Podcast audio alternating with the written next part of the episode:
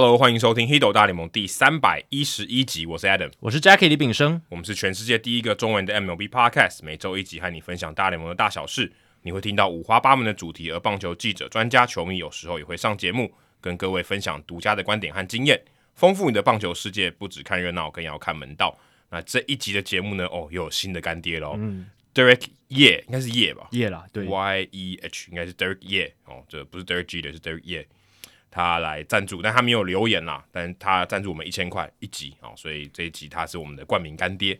那也希望大家持续的透过订阅赞助方案支持我们，让我们可以不间断的每周更新没有广告的节目内容给听众朋友们。我们有提供每个月三百、五百还有一千元的方案给大家选择。每当你的赞助金额达到一千五百元的时候，我们就会赠送独家的回馈品。赞助的网址我们放在节目叙述。每月抖一千，节目做破千。那台北市立棒球场第四季啊，也还在持续的募资中啊，虽然已经达标了，不过还是希望大家多多支持。你刚刚讲那个叶先生，他原本就有赞助我们，然后从原本比较呃金额比较低的方案升级到千元干爹方案，真的非常感谢他。他可能中了乐透还是加薪之类的。对，这也在这边跟大家讲，就是你如果是原本可能比如说五十一元、三百元、五百元，你如果想要往上升的话是可以的，随时都可以。不过呃，要可能要私讯我一下，对对对，因为泽泽他不会把它合并起来。没错。所以就先告诉 Adam，Adam 就会去把你的资料重新整理一下。对，我会我会注记一下。没错没错。好，留言时间，Apple Podcast 的留言，第一则是高雄红人队铁粉，他说优质口条好节目。前阵子收听了台北市立棒球场的节目之后，开始注意到 Hiddle 大联盟的内容，内容非常优质有深度。我想称赞两位主持人的说话是可以让人听得懂的。这句话看当下看到的时候有点傻眼。怎么说？因为可能我的朋友都听不清楚我讲什么，所以我不会觉得我说话是或者咬字非常清楚的。我觉得有分两个层面啦，一个就是咬字嘛，就是说你的那个 b p m f 这些念的清不清楚，这是一个。然后再来就是呃，我们讲话的表达那个语言逻辑能不能让人一下子就听得懂？就像你说故事，你会说的让人引人入胜，这是我觉得分两个层次，说话能不能让人听懂？那这一位高雄红人队铁粉似乎是觉得我们两个都做的还不错。他后面写说，现在的说话节目甚至是新闻内容，我很难不靠字幕就了解内容。那你应该去看《大嘻哈时代》哦，你完全听不懂，听不懂。对，你一定要看字幕了，你没有字幕完全看不懂。他说似乎都没有人在要求这一点，其实应该都有啦，只是说做的好不好那是另外一回事。但两位主持人的咬字、语调、速度、用字都远胜其他节目，甚至新闻台的记者，真的是太优秀了啊！这真的是谬赞，这有有点把我们捧捧的太高了啦！我不敢说比起什么新闻台，或者是说很多同业表达的有多好，只是说我们尽力的，希望说让大家可以一下子就听得懂我们想表达的意思是什么了。诶、欸，不过其实事实上我们在现实生活中讲话，跟我们在节目里面没有差太多诶。对，我我觉得还好。就是我如果真的是认真要讲这些棒球的东西，我也是差不多就是这样讲。对啊，对就我们没有说呃有切换模式。对我来讲，我我是没有啊。嗯，对对，可能我会讲的比较慢一点，但是对对对对，但是没有差那么多。我的话，我是会稍稍微思考一下，说，哎，怎么样讲，哎，听众可能会听得比较清楚，或者是比较不会让人误解啦。嗯、那这跟平常聊天，可能聊天的时候，你就是想说想说到什么就说什么，然后你要及时修正都 OK。但录音当然是会稍微比较有。准备一下，但是我是觉得确实，就像 Adam 讲的，跟平常聊天，我觉得没有差到那么那么多了。就至少不是像新闻主播那样，很明显就有差别。他们是念读稿机哦，那个是不太一样的。对对对，那如果呃谈话性节目的主持人，他们也都是其实蛮厉害的啊。不管像谢振武谢律师，或者是宝杰哥这些，哦、其实他们也蛮强的。老实讲，很强。但他们老实讲，我觉得已经有到一种表演的程度了。哦，有啊有啊有啊，他就有很多情绪啊。对对对对对。所以那个会稍微更加戏剧化一点。对，那我们这一边的话，其实我们蛮多是真实的情绪哦。对，蛮蛮多是真实。对对对，我们没有刻意在演的。没错。好，接下来是李宗颖，他说：“我是打狗打司机佩卓亚，打狗就是高雄嘛，打打司机哦，打司机哦，打死鸡打死鸡哦，所以这样也是有双关语。有啦，有有有哦，我现在听看得懂哎，打狗打死鸡啦，打死鸡是 dusting 的意思。对对对对对。啊，打狗就是高雄，高雄。那打死鸡就是他，他是要加什么柯基的概念吗？没有啦，洋鸡的鸡。哦，打死鸡，哦，打死洋鸡。哦，OK，OK，OK，所以双关语了，我懂了，懂了，懂了。好，五星好评的优质节目，柯基这么可爱，不要打死。对对，不要不要打死柯。我刚才想说，嗯，这是有点暴力，因为看到前面打狗，想说是不是打死柯基？不是不是，是打死洋基啦，洋基。OK。他说最近常常有听众建议赞助的纪念品的方式啊，他说个人推荐可以做个小型的存钱筒，除了可以当桌面的摆饰之外，也可以鼓励大家星期一到五每天投五十元，这样每个月刚好就可以抖一千。诶，这个想法其实还不错啊，还蛮还蛮有梗的。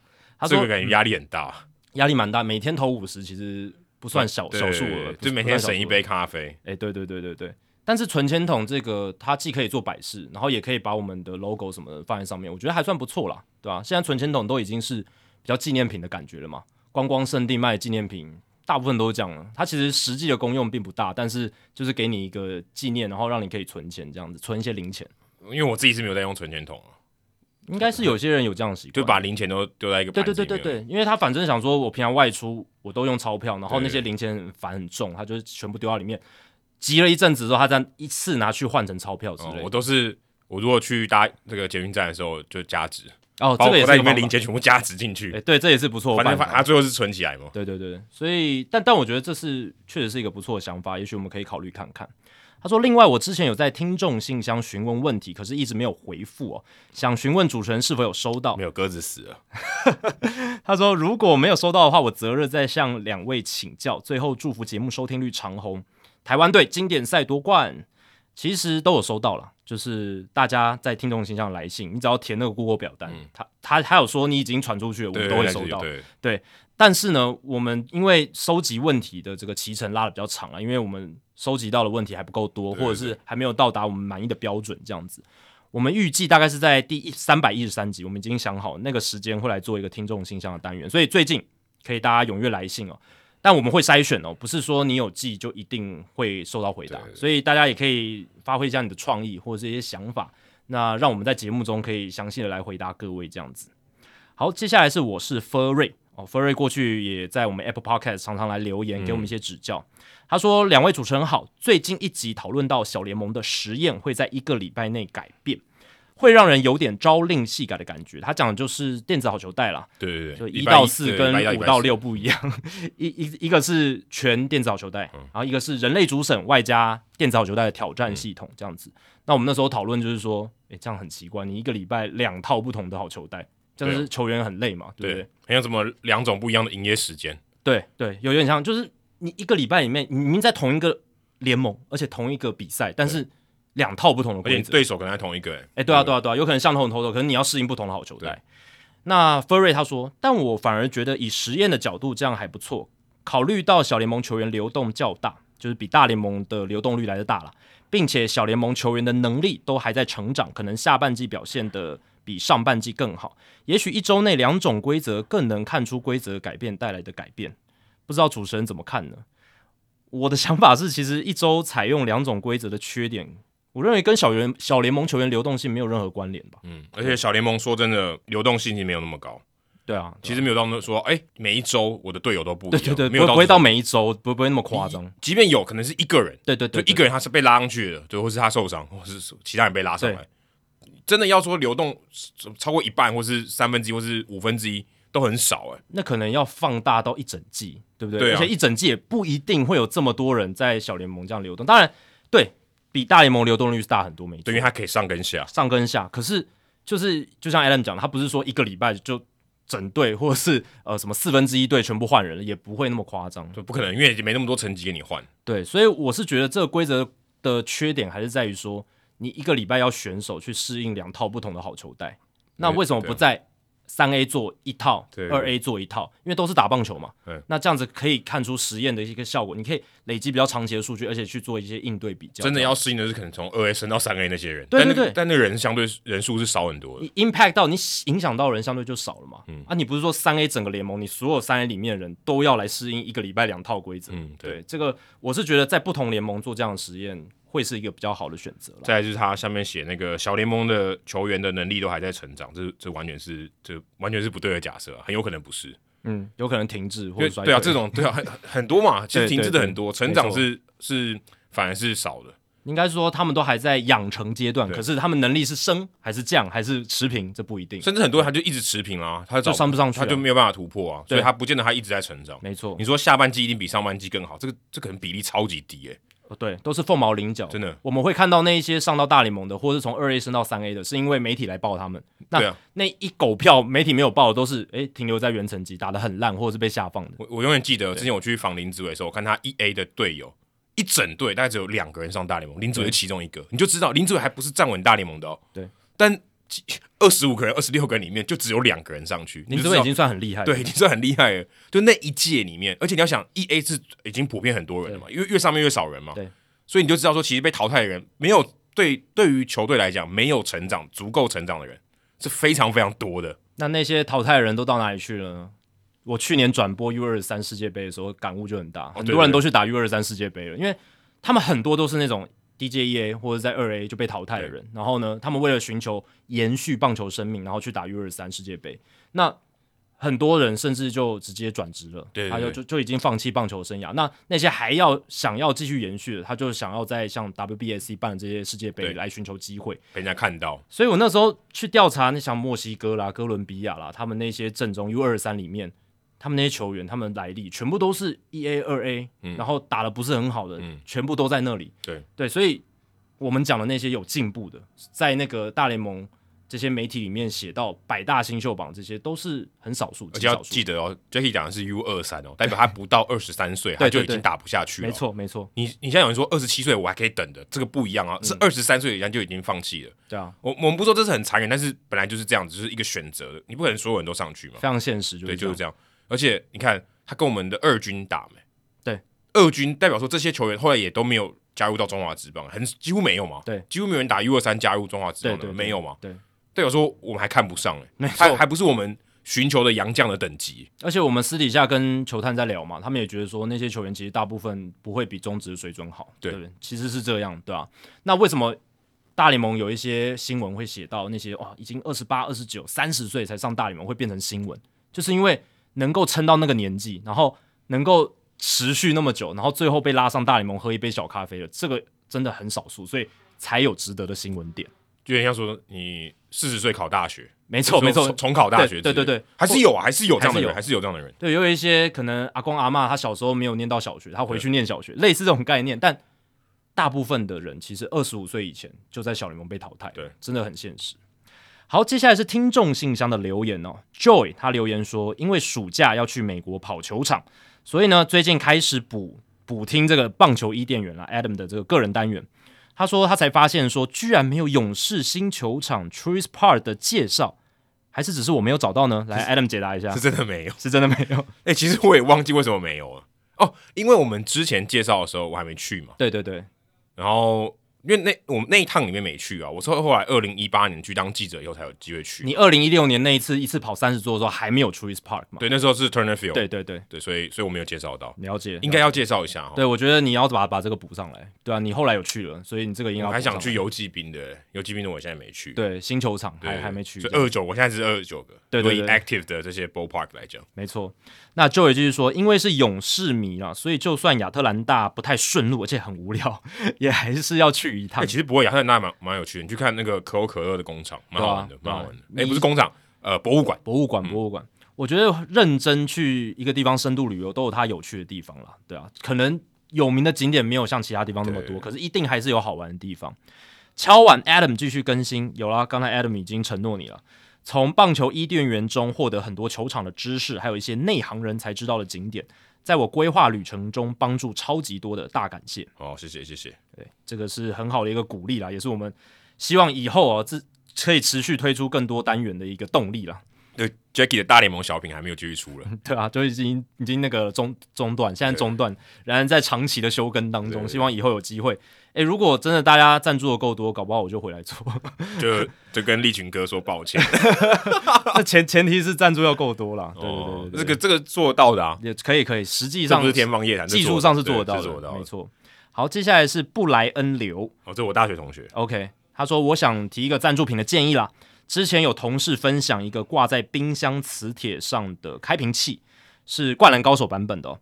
我觉得可以用节目的 logo 做样式，这样每一次要喝啤酒开瓶的时候呢，都会想到本周有没有追这一集的《Hit 大联盟》。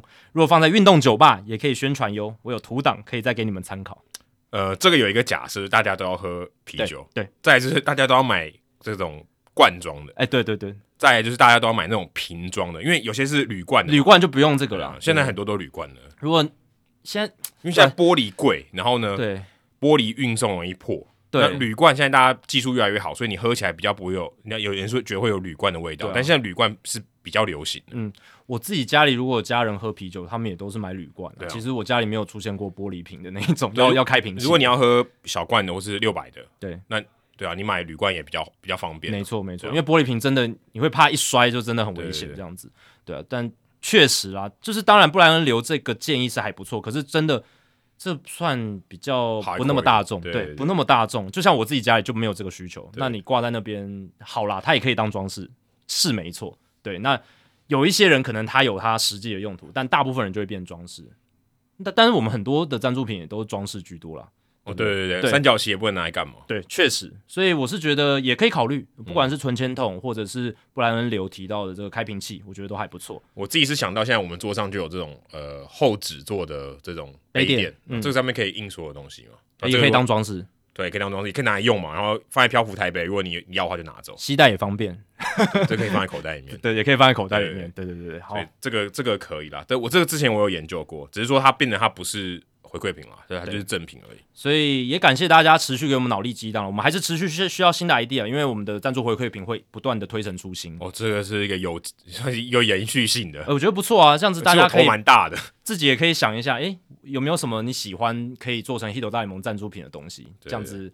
你有赞助人，你就有机会可以拿到手上。而且我在考虑说，因为呃有时候有库存的问题嘛，所以有些赞助品可能会绝版。对，就是有些赞助回馈品可能之后就没有了。嗯，就是你还是会拿拿到一千五百块的时候，还是拿到回馈品，可是你可能会拿到新版的。嗯，对对对，了解。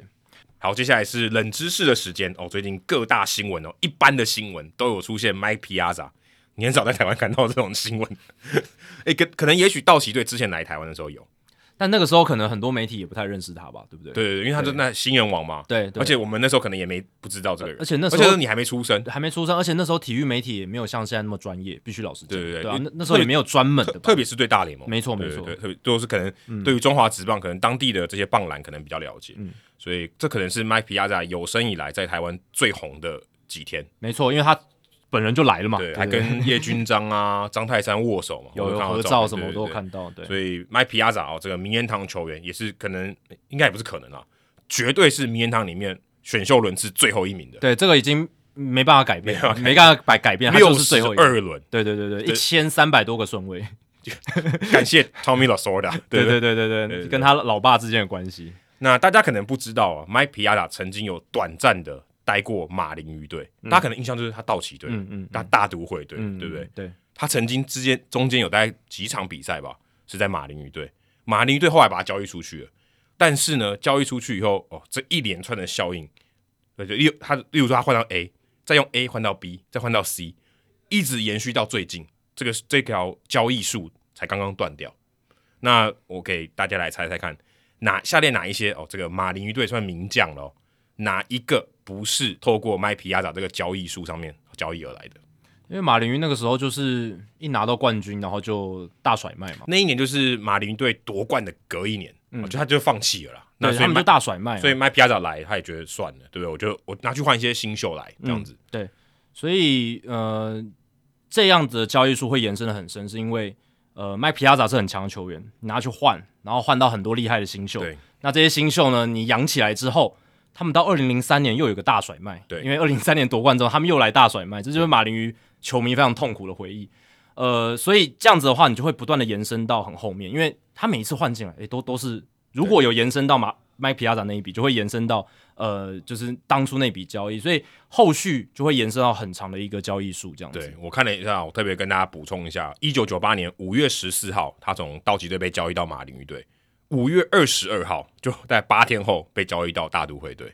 对，所以他在马林队待一个礼拜多一点时间吧。对，可能他跟来经典赛来台湾时间差不多长。对，差不多。因为那个时候就是对啊，真的是恶名昭彰。马林队一夺冠之后，哎、欸，马马上就是把所有的正宗明星全部换。应该是有史以来名人堂球员待过一队大联盟最短的。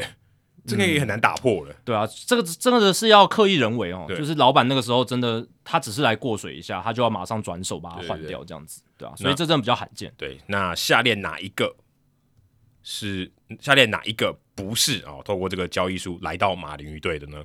第一个 Hanley Ramirez，这够厉害了吧？嗯。第二个 Martin Prado 啊，这个也曾经是马林鱼队算是队长等级的人物了。Miguel Rojas 啊，最近又回到道奇队了，这也接近是队长了。Mike Lowe 哦，这也几乎是队长等级的，在当时。嗯、那再来是 Pablo Lopez，最近到了双城队。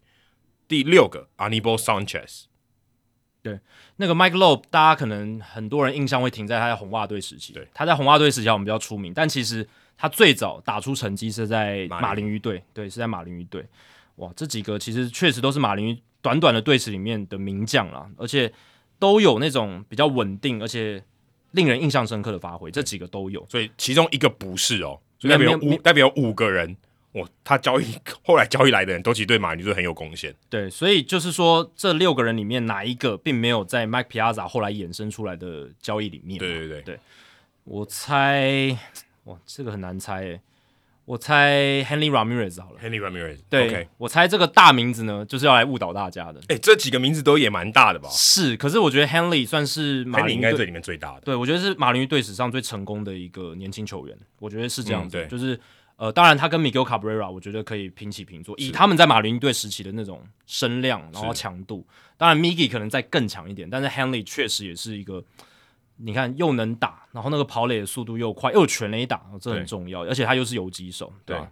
所以我猜，我都我通常都反向思考，这种名气越大，看起来越像正确答案的，嗯，我就猜他不是。好，那我们在主节目之后呢，来跟大家解答这个冷知识的答案。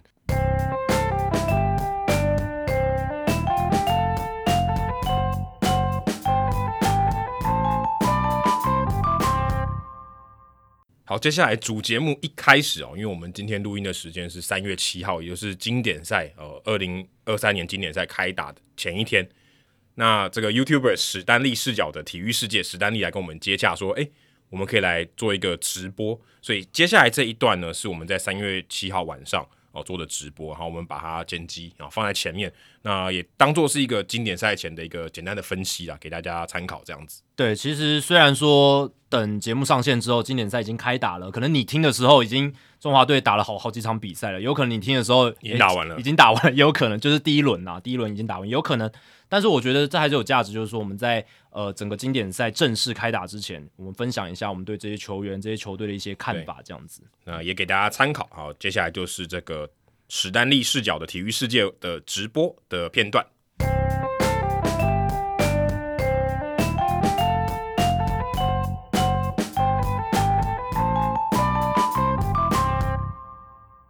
好，那今天是一个特别的单元，因为我们是明天经典赛嘛，那就特别邀请了两位，我觉得我私心最想访的两个人，因为其实过往这两位其实一直在大联盟的市场已经耕耘非常久，但是。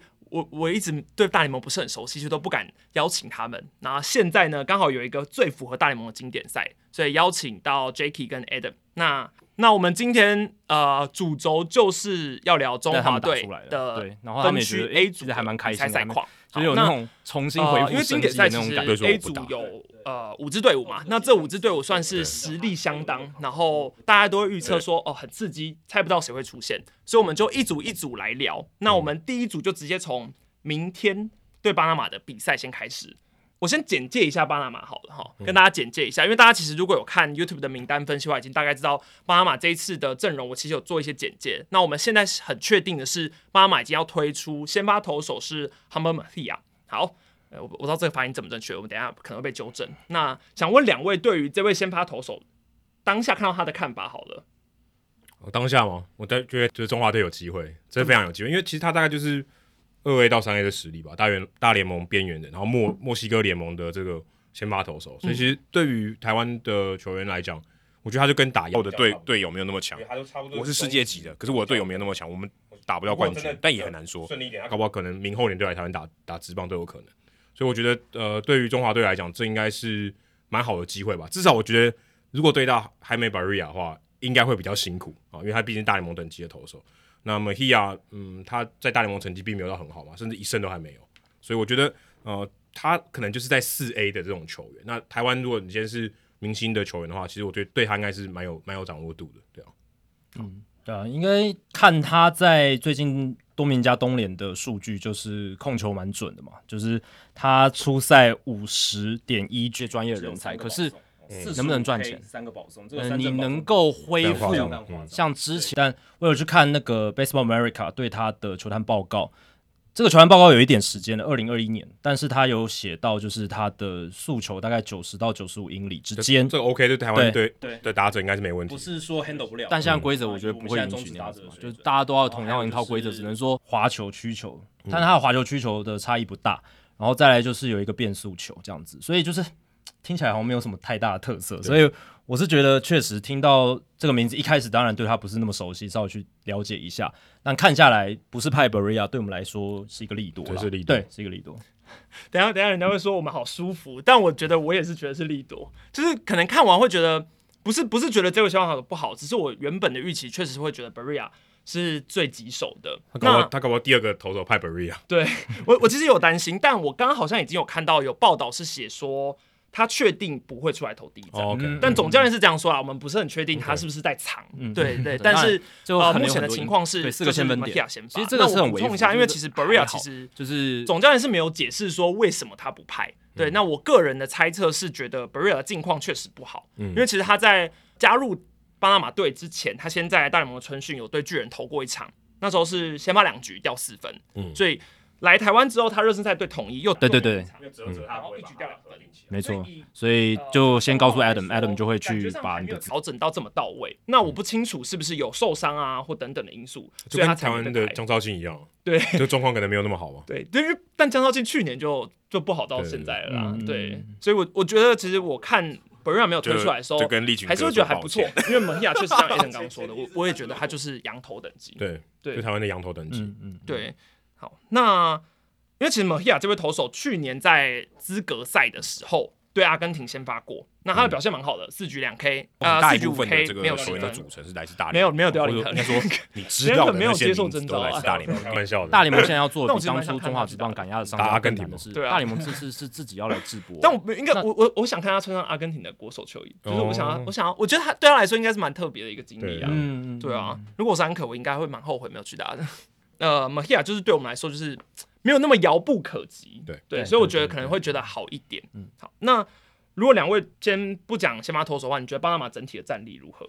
应该就是其他这四支球队里面算是比较比较弱的吧。嗯，对，就是比起荷兰或古巴来讲的话，或是意大利，巴拿马相对来讲，我是觉得算在四队里面比较弱的一个。对，对所以在这个赛程上安排，我觉得至少在第一场面对一个可能实力跟我们差不多。或者可能比我们差一点的这个队伍，其实对我们来讲是比较好，嗯、对中华队来讲是比较好，因为等于说你第一站你会有一个信息嘛，就是如果拿下第一胜的话，你对后后来的话，你压力比较不会那么大。我觉得相对起来，呃，至少大家比较会进入状况，也特别是中华队最近十连胜嘛，好，这个状况如果还可以维持到正赛的话，我觉得这个这个安排至少对到巴拿马，然后如果呃我们拿拿下胜利的话，这个我觉得几率是有一定的啦，可能可能五成或五成多一点吧，这种几率，对啊。嗯、那巴拿马。正中有没有哪一位打者是你那时候感谢 Tommy 老师想说哇，这个对对对，我我平常那个讲大大家可能的时候都很有印象的，就 Badencourt，嗯，就 Badencourt，可是 Badencourt，对啊，他就是之前有一个新闻，就是二刀流嘛，嗯，他球速蛮快的，然后他可以当捕手，可是他捕手就是在大联盟可能就是二号或三号捕手，并不是说他之前在光芒队也是二号捕手嘛，对，并不是到我觉得并不是到非常优异啦，就是可能嗯勉强可以用，可是他在巴拿马里面他是主炮。所以大概可以知道说，巴拿马它的整体的这个实力，呃，高标并没有到非常高哦。所以你说真的要有一个、呃、好几个打者都不能闪，也没有到这种没有办法。我觉得这个六十二轮现的威胁性的串联，或是呃给你的这种恐惧感，我觉得是没有到那么大的。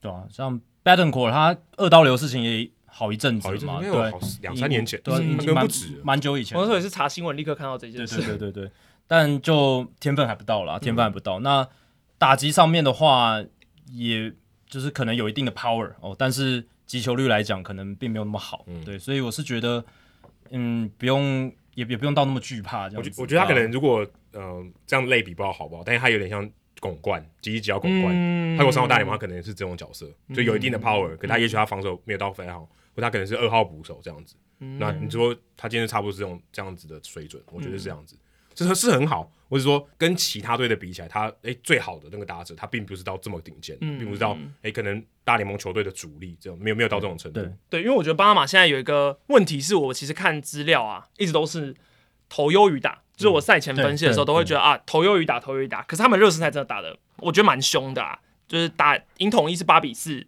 然后赢味全是九比七，反而是投手我好像觉得诶没有我想象的强，但他们官办热身赛也拿了两胜，嗯、然后。呃，刚刚点到的这位捕手，他确实是很值得注意，因为他热身赛有打一支三分炮，对。对，所以他其实算是应该也是呃，我记得丙总有点名，他说巴拿马前三棒他觉得都要很小心，是，那就三棒嘛，如果今天荷兰队你每一棒都闪不了，所以我看香品就在那个下面留言说后六后六棒，想说我们是我们是谁？对，而且我看了一下 CBS 跟 Baseball America 他们的 Power Ranking，就是。WBC 的仅各队分润排名，其实他们，但现在不是大联盟要自己抓起来玩。他们在二月初才找的评估，也是觉得我们的阵容整体而言，投打这样加起来看起来是比巴拿马还好。当然，Miggy 可能再更强一点，但是 Henley 确实也是一个。不要不要再说服 你看又能打，是我们自己。我们觉得就是。我觉得还有一个好，还有一个优势差点忘记提，就是我觉得巴拿马排在第一站还有一个好处是，刚好中华在隔天是休兵，没错，对，所以投手全倾巢而出，就是抓巴拿马这一站。比喻，我觉得丙总现在的思维真的有实现的时候，其实你本来我觉得在本来就有能力在那个时间点完成第一场比赛至关重要。第一个给对这在这边跟大家讲，就是你如果是原本可能对于下一场比赛是打夏季的，要有那种把握在，会有比较多的流汗，而且会有比较多的喘气。背水一战，投手，尤其是在国际赛这种心情上，整个团队士气上，我觉得第一站能够有这样子的一个中间有一个休兵日，然后第一站就是全军压上这种感觉，然后赢球的把握比较高。那如果能够赢下来，吃下定心丸，真的是不错，对吧、啊？好，那我们巴拿马时间就到这边，那我们下一个是意大利。嗯、好，那我先一样，我先讲我自己好了。我自己是不知道为什么哎、欸，我就是觉得很看好意大利。我觉得意大利有一个魔力，就是我看完名单之后，我就是看好意大利，因为虽然说 A 组它的。他那个，然后国际赌盘有个赔率，他是第三名，所以他大概就是中间值啊，嗯、就是国外媒体也觉得说，意大利是中间值。嗯、那以热身赛的战绩来说啊，他官办打了一胜一和，三比三跟魏全打和局，然后十比一赢了统一嘛。整体打下来，其实你知道统一的教练像罗景龙啊等等，他们也有讲说，他们觉得巴拿马整体的实力看起来好像比意大利好。对，但我我觉得我可能已经有点陷入一个迷思，就是我在找意大利的时候，有看到很多那种百大新秀啊，或是那种大联盟上过大联盟的投手啊，嗯、然后加上十七投这个思维，就让我想要上一届以色列。所以我不知道两位是怎么看的。那、嗯、我觉得你把它形容成以色列，我觉得非常合理。嗯，他有一些呃大联盟或是大联盟的边缘人哦，我觉得相对起来，他们的整体的特别是打线啊，我觉得阵容是蛮好的。嗯，阵容是蛮好，至少呃中线有 Fletcher 跟 Nicky Lopez，我觉得这两个已经。你其实，在台湾你都没有这样大联盟的二游了，就至少这一点，我就觉得已经胜过中华队了。嗯、这个是很明显的一个优势吧，而且加上他们的速度，而且他们的经验，我觉得至少意大利在打线上面，我觉得是甚至可以说比中华队还强。我觉得可期待性是比较高的啦，但我们有地主优势，这可能不知道。但是我觉得在意大利这边的话，我觉得是打线是比较强的。对，你刚刚还没有提到 Vinny Pasquantino，对啊，他是应该是意大利阵容里面打击最强的。长打能力也很好，呃，长打能力好之外，他的保送就是选的非常多，他也是一个保送可以多过三振，在这个年代非常少见的选手。嗯、他自己也强调，他自己其实非常重视选球，他其实从小就对于选球这个事情很执着，嗯、对，所以这是他的打击的特色，而且他也非常受到新生代的 Joey Votto 了解这个受伤，对，我觉得你要把把这这个有点太高，对，有点太高，有点太高，容易受伤的，对，但就是一个很不错的打者，即便在皇家队阵容里面，外媒对他的分析都是。非常的看好，所以他在这个阵容里面会是一个很耀眼的存在，然后也是投手们可能要去提防的。对，嗯，我觉得这就是为什么我邀请两位，因为我如果是我的话，我介绍 Pasquantino 就会想说，哦，他是一个 OPS 加一百三十五的打折，然后我大概就讲不出个所以然，就是我因为我觉得真的有看大联盟的，就是会会比较了解到很多细节啦，嗯、但真的有 Joey Votto 吗？没有，你没有，没有，没有，形态了，对，形态就是保送比三振多这件事情。对，然后因为自己平常有在听一些转播的呈现上面，应该是非常非常有经验的一些技巧。然后 Greg Pennell 就是这一个人呢，他来当这个也是资深蛮高的。嗯，对对对。那我也蛮好奇两位怎么看 Harvey 的，因为其实以有关注大联盟的选手来说，Harvey 的新闻应该是一直以来都有在关注，对不对？对，可是 Harvey 现在明显在走下坡嘛。那我觉得他来台湾有一个，嗯、呃，他的企图心跟别人可能比较不一样，因为他是真的要找一个工作，嗯、然后他希望可以在一个比较大的舞台，然后去在高张力的情况下，至少我觉得他可能，因为他现在也没有球队要嘛，所以他没有办法投春训比赛。但他如果在可以在这个舞台上面有好的表现，我觉得他这个的动力是很强。如果我们要到 Coors Field，可能跟我们中华队客场不一样，中华队不太可能说，哎，我要找下一个大联盟的球队，会给我一个小联盟合约。中华队可能没有这样的人嘛，哦，可能林子伟有，但是 Harvey 的话，我觉得他在这上这方面，他我觉得他应该会把他调整自己调整到很好，因为他的机会成本是更大嘛。对，他如果今天打的不够好的话，他可能可能好到好几月都没有都没有投入，很有可能。嗯，所以我觉得在这方面。Matt Harvey 如果他对到可能我我猜他可能会对巴拿马吧或者荷兰这这种打击可能呃普通就是稍微好一点的球队可能不会对到古巴然后这这样的这个对战组合去让他表现这样子，嗯、他如果对到中华队中华队搞不好也蛮有优势的，因为他球速没以前快。对，对，我觉得 Matt Harvey 就已经不是以前的 Matt Harvey 了。对，你看他这两年在经营大小联盟，其实老实讲。压制力都不是特别的出色，他球就是大概九十英里出头，然后速度已经掉下去，掉下去了。所以对于他来讲，整个压制力已经没有那个优势。所以我相信在台湾，就打者的角度来讲，我觉得中华队对到他，如果对到他，不需要太太惧怕，对，其实是完全可以来应付的，对啊，对啊。因为我热身，呃，能这样到热身赛看报道，他们同一个球员好像也有讲说，三角形也不能没有他们想象中的快啦，就是可能变变得比较是以变化球为主的投手。对，所以我觉得中华队对于这样的投手，至少感觉得上比较，我我都觉得往好处想，就是甚至中华职棒看到了羊头等级的话，就是好事。哎，对对对对，你这样讲，我其实刚刚也想讲到，就是其实蛮像中华职棒羊头等级。对，因为羊头等级代表一件事情，就是。我们台湾顶尖的选手是有办法打爆的，对对对，是有办法打爆，因为我们现在派出中华队是最强的选手。嗯，你说今天 A 他如果是平均的这个选手，他可能受到杨杨将的压制，林志伟已经算很厉害的话，我我觉得对战的起来应该信心程度是高很多。嗯，那我我自己补充一下，因为我觉得意大利呃有几个热身赛真的也打得很好，像那个 Fletcher 兄弟，然后外野的那个是哥哥还是弟弟？就是弟弟，外野的弟弟。弟弟。弟弟。对。弟弟的热身赛已经三安四打点，他是打的打的最凶的嘛。那他们是你知道，如果呃就是等于说第九棒，其实像 Deluzio，他他其实也有全垒打的记录。那其实他在大联盟，我记得他应该是好像只上去一下下的工具人角色。那我觉得意大利现在全队是好像会变成是我赛前分析的时候，有的时候我觉得他蛮像一支，就是很像是中华队加强版，因为他没有那种可能大概就 Pasquantino 是比较大炮。对。其他可能都是属于那种速度型的，对对对，速度型。Lopez 跟 David Fletcher 都是速度型，对对对，但是他们的二游防守这个就很吃很吃香了。他们是升级版啊，可能是升级版的林子伟吧？对，升很多。对，那 Furry 他说，但我反而觉得以实验的角度这样还不错。考虑到小联盟球员，是蛮喜欢的。其实我觉得短期这种赛事投手带多一点，我觉得是比较合理，比较保险一点。对，因为我觉得最大的问问题就是那个投手用球限制啊，然后你就不能再上场了嘛。你你可能一天后、两天后都不能上场。那你可能会被迫说，哎、欸，要派到你牛棚后段的投手去吃比较长的局数。这其实，其实这对于短期的杯赛来讲是很大一个劣势，特别是你有限制天数上场。因为一个，我觉得如果你在大联盟里面调度这种投手，他可能可以连三天上嘛。那这边可能不行嘛。如果今天都投一局，我可能第三天我就不能上，我连投两天就不能上第三天，不能上第三天。所以这个是一个很大困难。他如果少了一个人，他其实少很多。如果你今天是十三个人，少十三分之一跟少十七分之一差很多。嗯，对对，因为那个用球数限制是真的蛮严格，尤其第一轮用球数又更少嘛。而且就是打五天就四天的比赛，对，中间只休息一天。对，而且我记得意大利的赛程是。他们我觉得他们比较吃亏，他们第一天先休息，对，后面连续打，没有报都是他的赛程，赛程的打的很排法还是被下放，对啊，因为他第一天没法休休息，等于没有意义嘛。对啊，对啊，对啊。那时候我我想说，如果我是意大利，我一定想说，我干嘛要我干嘛第一天要休息啊？而且其实这样排还还还还是有个很大问题，因为还是有可能会下雨啊。对，下雨还是有可能会发生，所以其实台湾这个是有点，因为它排就排五天嘛。我们当然希望是那港务是不要发生这种事情，可是还是有可能会发生下雨的情况。对，对。所以整体来说，我们应该都普遍的认知是觉得意大利稍微大于巴拿马嘛。对，可你看这个，就讲到说经典赛其实真的对大家来讲，好像相对性就没那么大，跟你明显比巴拿马好很多。对，我觉得意大利就是跟我们算真的是最平起平坐一支球队。对对对。那下一个是荷兰。好，老实说，我自己，你知道我我那个我有看那些报道，报道有说曾公最看好这一队。一定。好，那我自己的话，老实说，我。看好意大利反而看好荷兰多。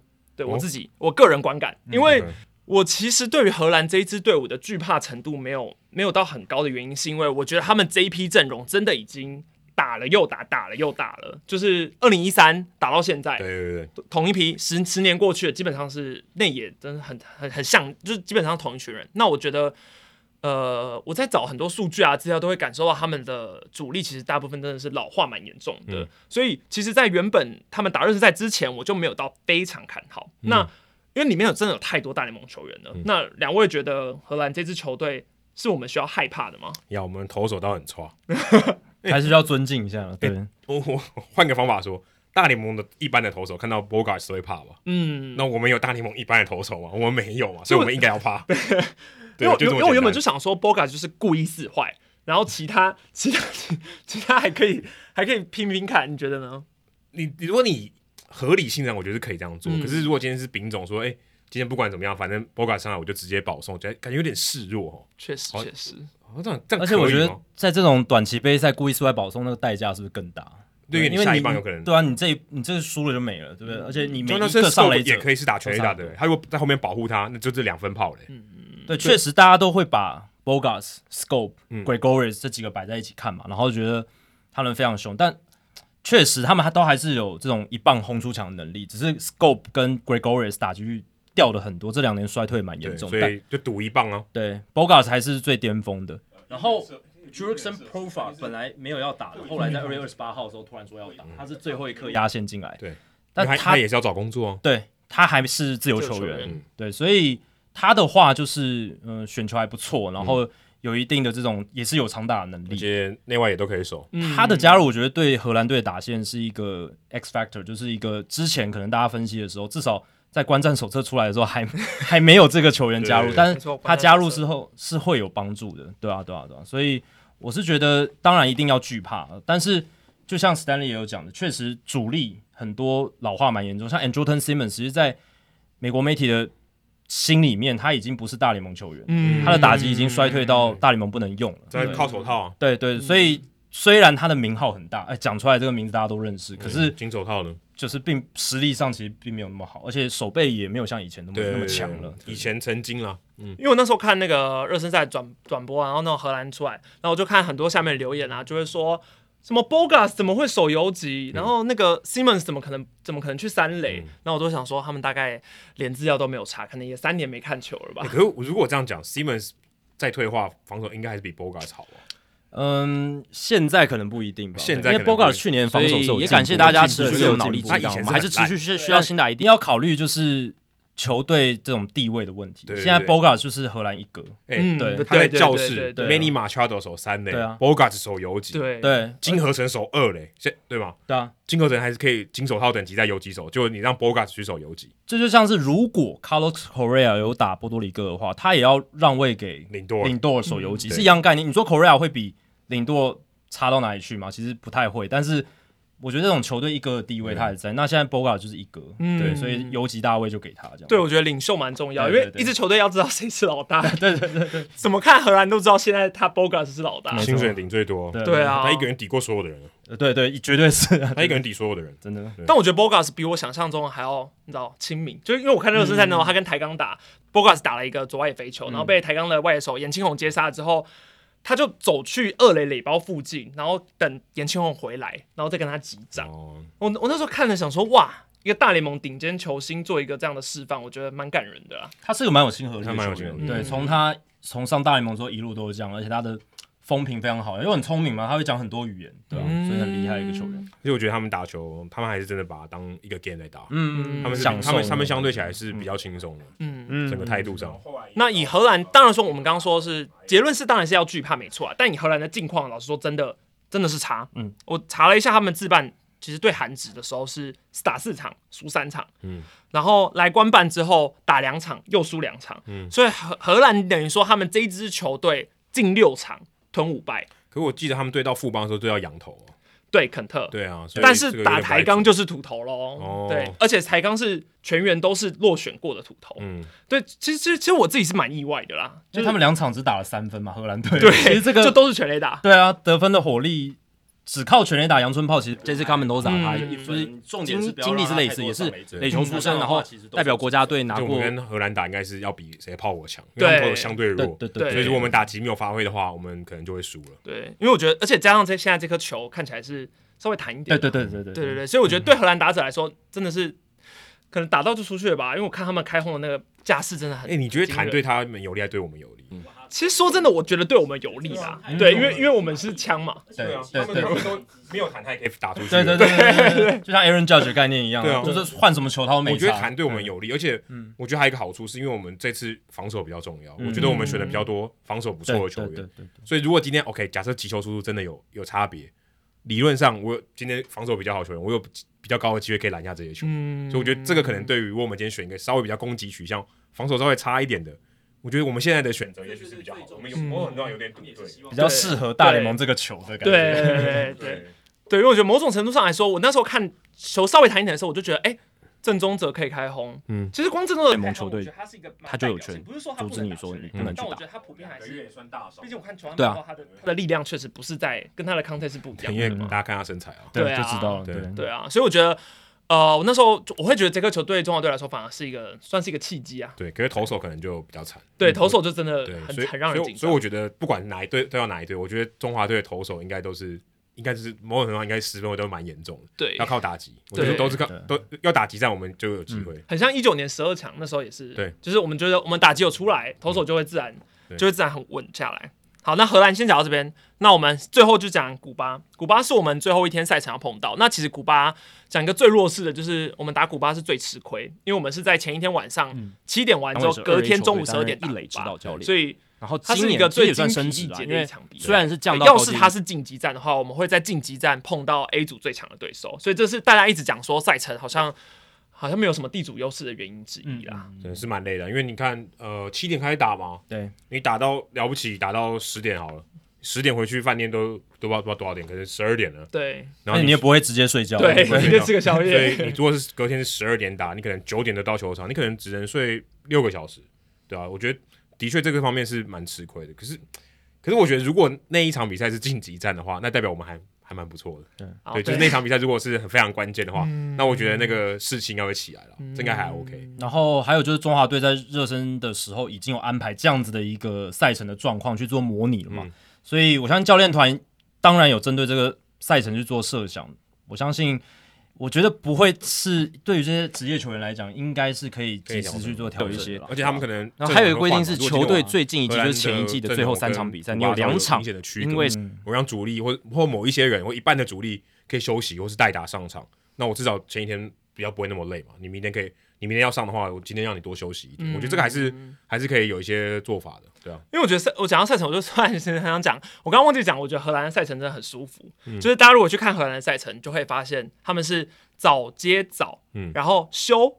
在晚接晚，有点像是我们一个那标准的轮班，就企业轮班就会说，哎，你你这这这五天都上早班，下礼拜你再开始上晚班，对，不能晚接早，对对，不能晚接早。但是呃，古巴因为我以前在航空业待过，它就像航空业，就是那种我前一天硬接了一个那种七点的班，然后可能要上到半夜，然后隔天早上我突然五点五十要上班，会有一种。就是我觉我觉得对我来说我会很难适应，嗯、我觉得这很像是轮班制的，我觉得对职棒球员来说也是一个很大的考验，是真的。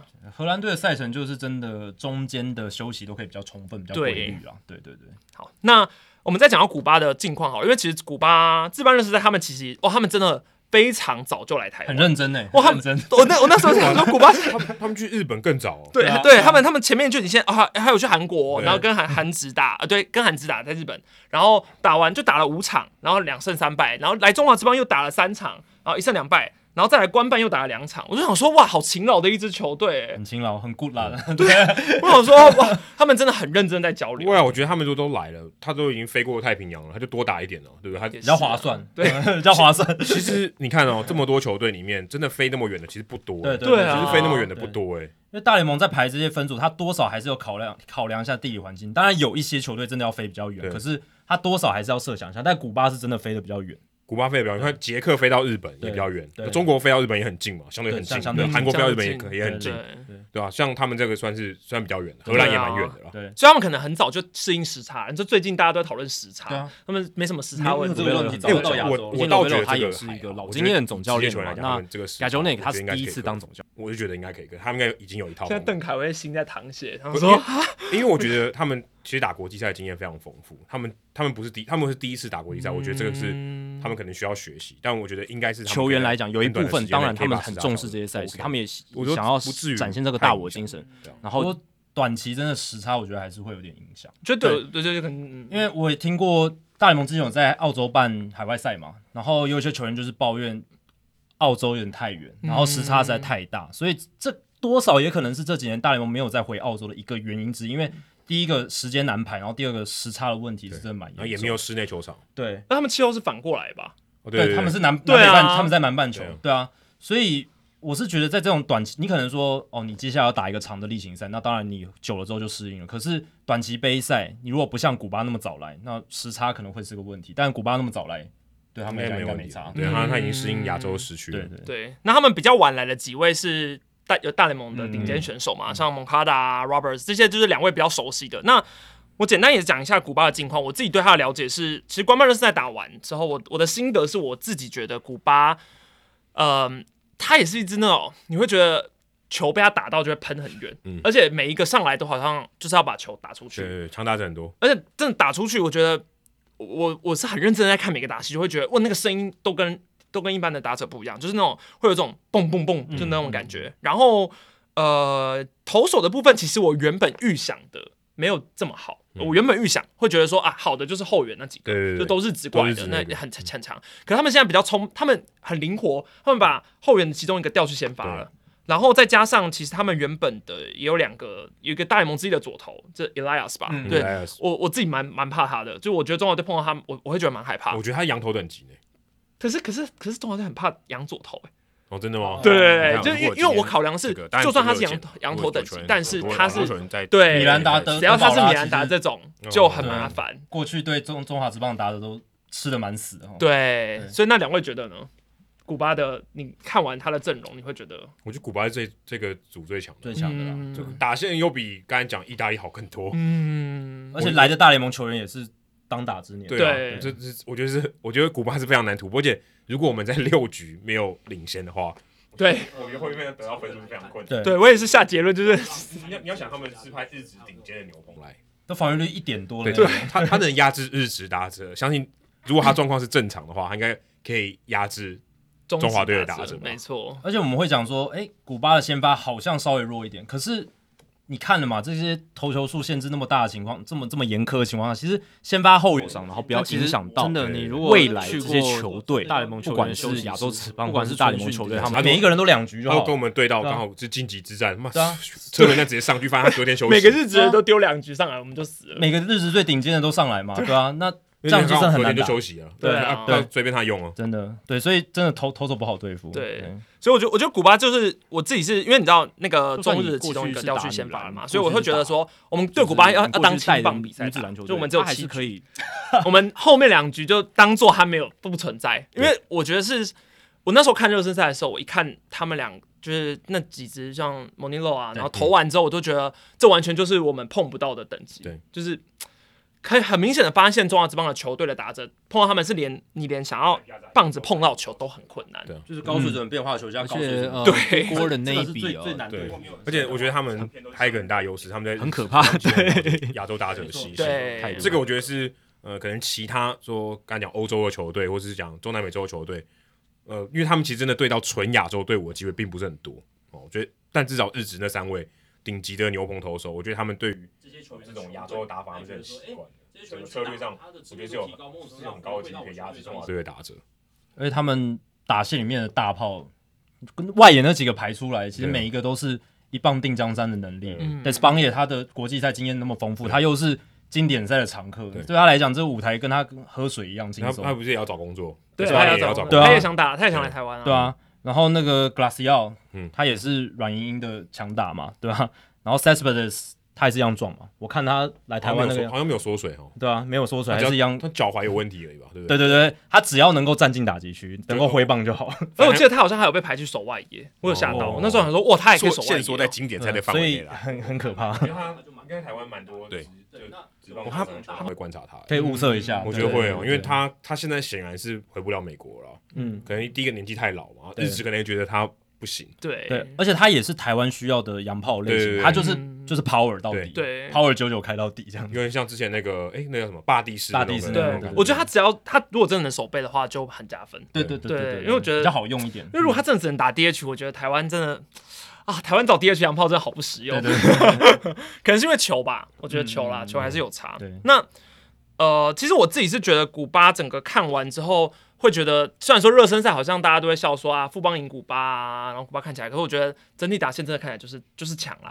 然后投手换富邦来，对，我都想说换那个富，如如果如果让富邦来的话，富邦现在已经晋级了，对，他已经三胜了。对，他只他只输中华队了。对啊，富邦三胜已经晋级了。哎，我都很怕他们赢中华队，我想说完了完了要赢中华队。而且最好笑是他们的明星都在中华队。对对对，这这我想说这支球队超超超超神奇，还不是完整的富邦哎。范国成不在，陈世鹏也不在，江少卿也不在，曾俊岳也不在。对，曾俊岳也不在，结果还是赢。先发后援打线最强的都不在。对，但他们输中华队了。对，但所以我我那时候看的时候，我还想说哇。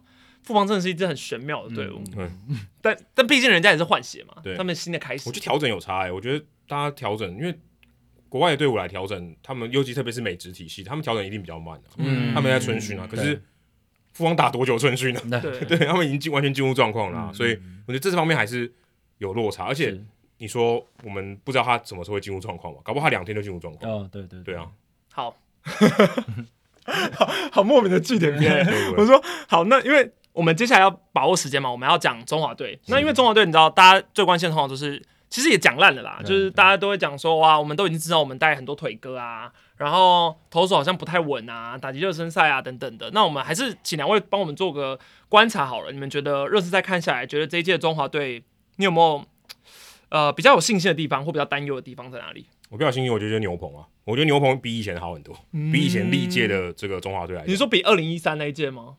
好很多。我觉得好很多。我觉得牛棚来讲，至少，嗯、呃，我觉得扛个一局，说高张力的一局，我是都，我觉得都蛮有信心的。嗯，对我至少觉得 OK，这出去是他可能是在母队是终结者等级的，对。嗯、宋家豪这种，然后曾俊曾峻岳这种，然后吕彦青、陈冠伟可能还也许还排到最后一个，对不对？嗯、李正昌也可以上去解决一个右打者，嗯、我觉得都很不错。然后陈冠宇也可以面对到一个左打者，嗯，所以我觉得对于后援投手来讲，我觉得是比较有信心。牛棚投手方面，我觉得是比较有信心的。好，舒服完之后，我讲个稍微比较担忧的。好好好。呃，像邓凯威，他最近热身状况并不是那么理想嘛。嗯、那丙总也有谈到这个。那呃，我是觉得说凯威，我觉得蛮重要的，因为他有很好的三振能力，然后他也是算是旅美球员一个重要的代表。对对。那凯威他在旅美的时候，他一个很大的问题就是控球，控球他的 BB 九值真的是高蛮多的。嗯、那能不能在短期的状况内找到他三振的功力，稳稳定的三振功力？因为短期杯赛老说，老实讲不太允许你一上来还在找控球，或者是一一两个打者，你一两个打者，你如果保送，通常这个情况投手教练就很难难调度了嘛。那通常如果你要用到邓凯文上来，一定就是要救火，要三振，对，所以我觉得邓凯威的状况会蛮关键的。那也会是可能让我比较担忧的一个。如果我是大饼，我不会用邓凯威了。嗯，我觉得信心不够。对，是，因为你刚才讲嘛，我觉得一个很重要的点，他上来是要要对啊，是要救火的。对，我就是好，我就是要三振，可是你会保送。嗯，我今天就算我三振，我三振率非常高，可是我不保送，那我真的很强吗？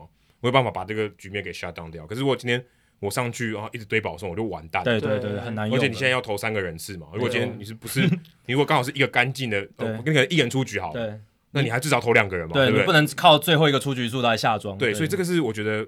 尤其，而且我觉得大家可能信任感会有差吧。我不知道说，呃，他不信任，可是相对起来，他更信任他现在看到这些本土的后援状况好的，对中职这些后援投手。对对对。因为其实邓凯威就光集训这，你可以看，我觉得其实丙总蛮重视他集训下来的观察，所以他那时候他有讲说，他不愿意选林玉敏的原因是这样。对。那我觉得，呃，有些人会说啊，他双标，邓凯威这么慢才回来，林玉敏。啊，对不对？可是我觉得两个层级还是有一点落差嘛。嗯、你总是会觉得邓凯威是能够在二 A 先发一整季，已经比较 ready 的那种程度，比较成熟的。那林玉敏毕竟你要你要想，他大概就是。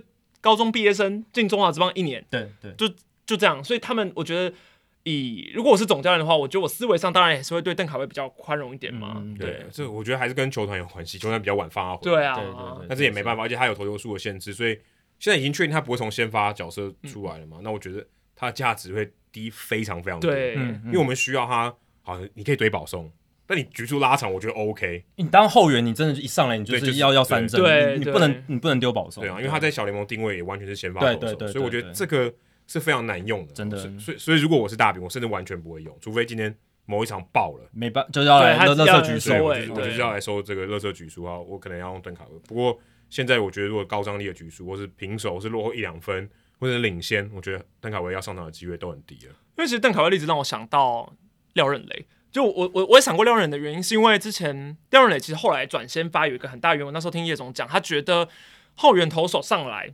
其实你要马上的调整，说让你修控球啊、找手感啊、慢慢来啊，其实根本就来不及，嗯、所以他反而会觉得啊，那既然廖任磊的控球有点没那么稳定，不如就去先发。嗯、那他一开始可以慢慢找感觉。那我觉得邓凯威现在很像他，就是他真的是已经没办法，他他如果他只能丢控丢中继，可是他又会一直投保送，嗯、那。你说要特别赌一个，他好像可以三连 K 的，那不如就派曾俊岳等等等等。对，因为你想你的脸，李正昌。对对，所以我觉得这是对啊，不一定啊，就完全在大联盟的掌控啊。因为对啊，那邓凯如果真的就是这么难用的话，那我们就少了一个很大的后援大。对他算是牌子最大的，对对对对，因为旅美的了。对啊，毕竟是旅美的。好，那呃，担忧的嘛，然后看好的嘛。那如果要讲一个中华队投打的关键人物，七八场比赛，两位有觉得？你投手啊，等一下，我们还我们还有一条他完全没有准备，先把投手朱鸿生要助跑打击。两位对胡志伟，这个你觉得兵总推胡志伟出来有什么看到的时候有什么想法吗？就近况好啊，我觉得他至少之前对到这个热身赛的时候，他就近况是最好的，很明显是最好的，至少成绩上也是最好的。那我也觉得一方面也是他了解他最多嘛，毕竟同队的。那你说，其实如果真的都不看近况啊，就假设今天都没有打热身赛好了，一定也是胡志伟跟江少卿二选一啦。哦，我觉得一定是这样。你你心中没有其他人选？对，如果第一站，我觉得如果你要想要一胜，我觉得一定是派这两个，至少他们的天花板是最高的。我觉得对我来讲，我觉得天花板是最高的。嗯，对，而且信心程度也是比较高。虽然可能江少庆在中职投的没有那么好，可是你还相信他至少有三 A 的实力嘛？他在三 A 是可以很稳定的出赛，而且一定有给你一定的品质。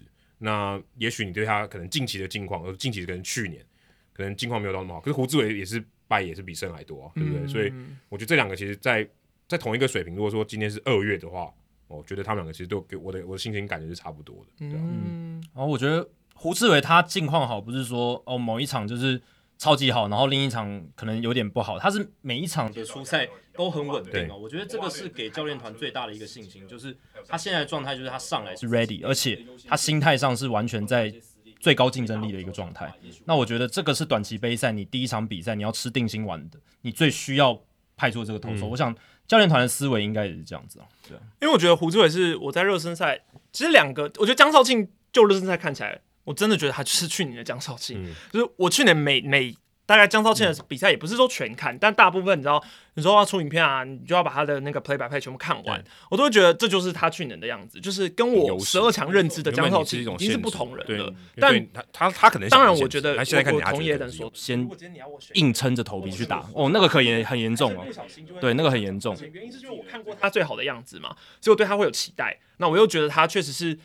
呃，在三 A 你知道那些时机，我觉得这些对这些都很值得是被说服的。嗯、那胡志伟的原因是因为，老实说，呃，去年赛季的成绩，我并不觉得胡志伟有到王牌。嗯嗯，对我觉得他可以说是一个很称职的先发投手，但可能大概我记得 ERA Plus 大概一百一一百一上下，嗯嗯、就是还不到真的是宰制的程度。嗯、但是呃，以整个中华职棒联盟来说，他要在呃，能吃这么多局数也是他的本事嘛。对。对，然后加上我觉得他有一个很特殊的是，他有一点他的求胜心很强烈。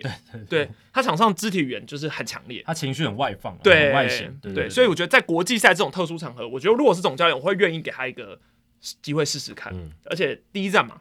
先激起大家的士气。胡志伟蛮吃那种什么气氛球，对，就是、我觉得他很气氛。他如果能够连续哎连，比如说第一局连续解决三个打者，那你可能就会觉得哎，他接下来的那种气势延续性很强的一个选手，这样子。对，所以我觉得这是我们对胡志伟的了解啦。好，嗯、那我们应该都觉得不意外吧？